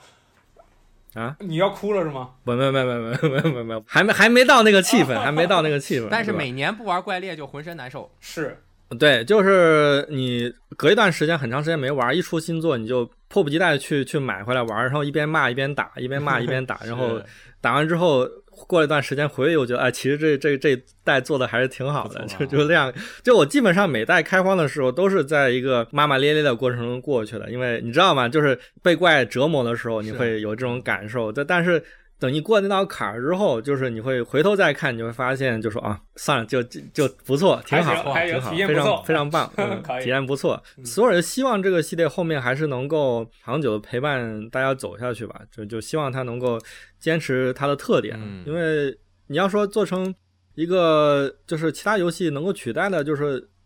这这方面的东西的话，那其实是少了很多。就比如说这个其谈到另外一个游戏，就是说，比如《刺客信条》，哎。这当然，这里面掺杂一些个人的意见，就说《刺客信条》就是属于那种以前它对于我来说，它是一个不是特别好的游戏，但是它很难被取代，所以我以前每一代都玩，都都买，就每一代都我都会觉得它跟怪猎不一样，就我会觉得每代都有很多地方做的不好，但是我就是还是每代会玩买过来玩，但是最近几代啊，就是有些新玩家可能会挺喜欢的。但是像我这种遗老，会有一种就是它的独特性消失了，导致我很很难去有很强的动力去购买它的新作，对吧？懂你。就虽然说它的新作做的更加全面了，更加被大家所接受了，更加正常了，但是它反而在我这里失去了，就是一定要去购买它的这种动力。嗯。所以希希望怪类后面还是能够保持着这这种特征嘛。好，加油。嗯。其实我们现在虽然在聊怪猎，但我们三个好像已经都没有在玩怪猎了，最近 都去玩对，都在异度神剑三了。哎呀，好想去玩啊！对对对对，了两个多小时，少玩了两个多小时异度神剑三，好想去玩啊！呃，下下次有机会再请大家来聊聊异度神剑。其实我我还挺想找阿波聊聊这个战棋游戏的，因为最近战棋游戏又在这个市面上有一些新作出来了，包括最新的三角战略、三角战略呀，还有其实很多啊，有没有机会？会和阿波来聊聊。哎，阿波，你这些战棋游戏都玩了吗？还是说你这个都玩？你你你觉得？呃，基本上只要有时间，我就肯定会去玩。但是这个涉及到工作安排的问题，就有时候。特别忙，就就当时为什么我错过了叉和叉叉，就是因为那段时间是真的是没空玩，真的是没空玩，所以最后等我回来玩最终版的时候，已经没有人跟我一起玩。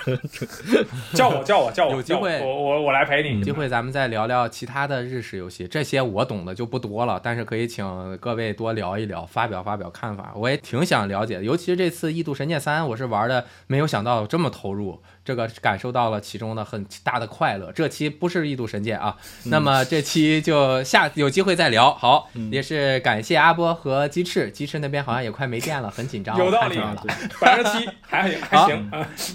好，那就和大家说个再见吧。大家也可以关注一下阿波的工作室仓火，以及他们未来要新出的游戏，还有。该买了游戏，阴间发行方也不太阴间的发行方发行了很多新游戏，包括最近大家玩的很火的这个《忍者神龟：史莱德的复仇》啊，挺挺好。今年会有很多的新游戏要发售，希望大家能够多多支持他们呀，然后让他们那个呃。多多支持，让他们很开心，这样他就能多来参加参加我们的节目。好，呃，好，感谢大家收听游戏电波 Game Wave，我们是每周更新啊。最后我还想说一句，也不知道有多少是没有玩怪猎，不怎么玩，还听到最后听到这个结尾的人。谢谢大哥，你们在评论区打一个 六六六，好吧？那你们真的是真的是这个。我们今天其实是和就最初设想的稍微有一点，我们聊的那个更专注在作品上面了一些啊，非常的抱歉，感谢大家，祝大家猎运昌隆啊，不对，五运昌隆，好吧？就是打猎打的特好，天把把掉天林。好，拜拜，拜拜。拜拜。好，那行。我靠，我派了百分之六的电，牛逼！我充到百分之百，可以撑住了。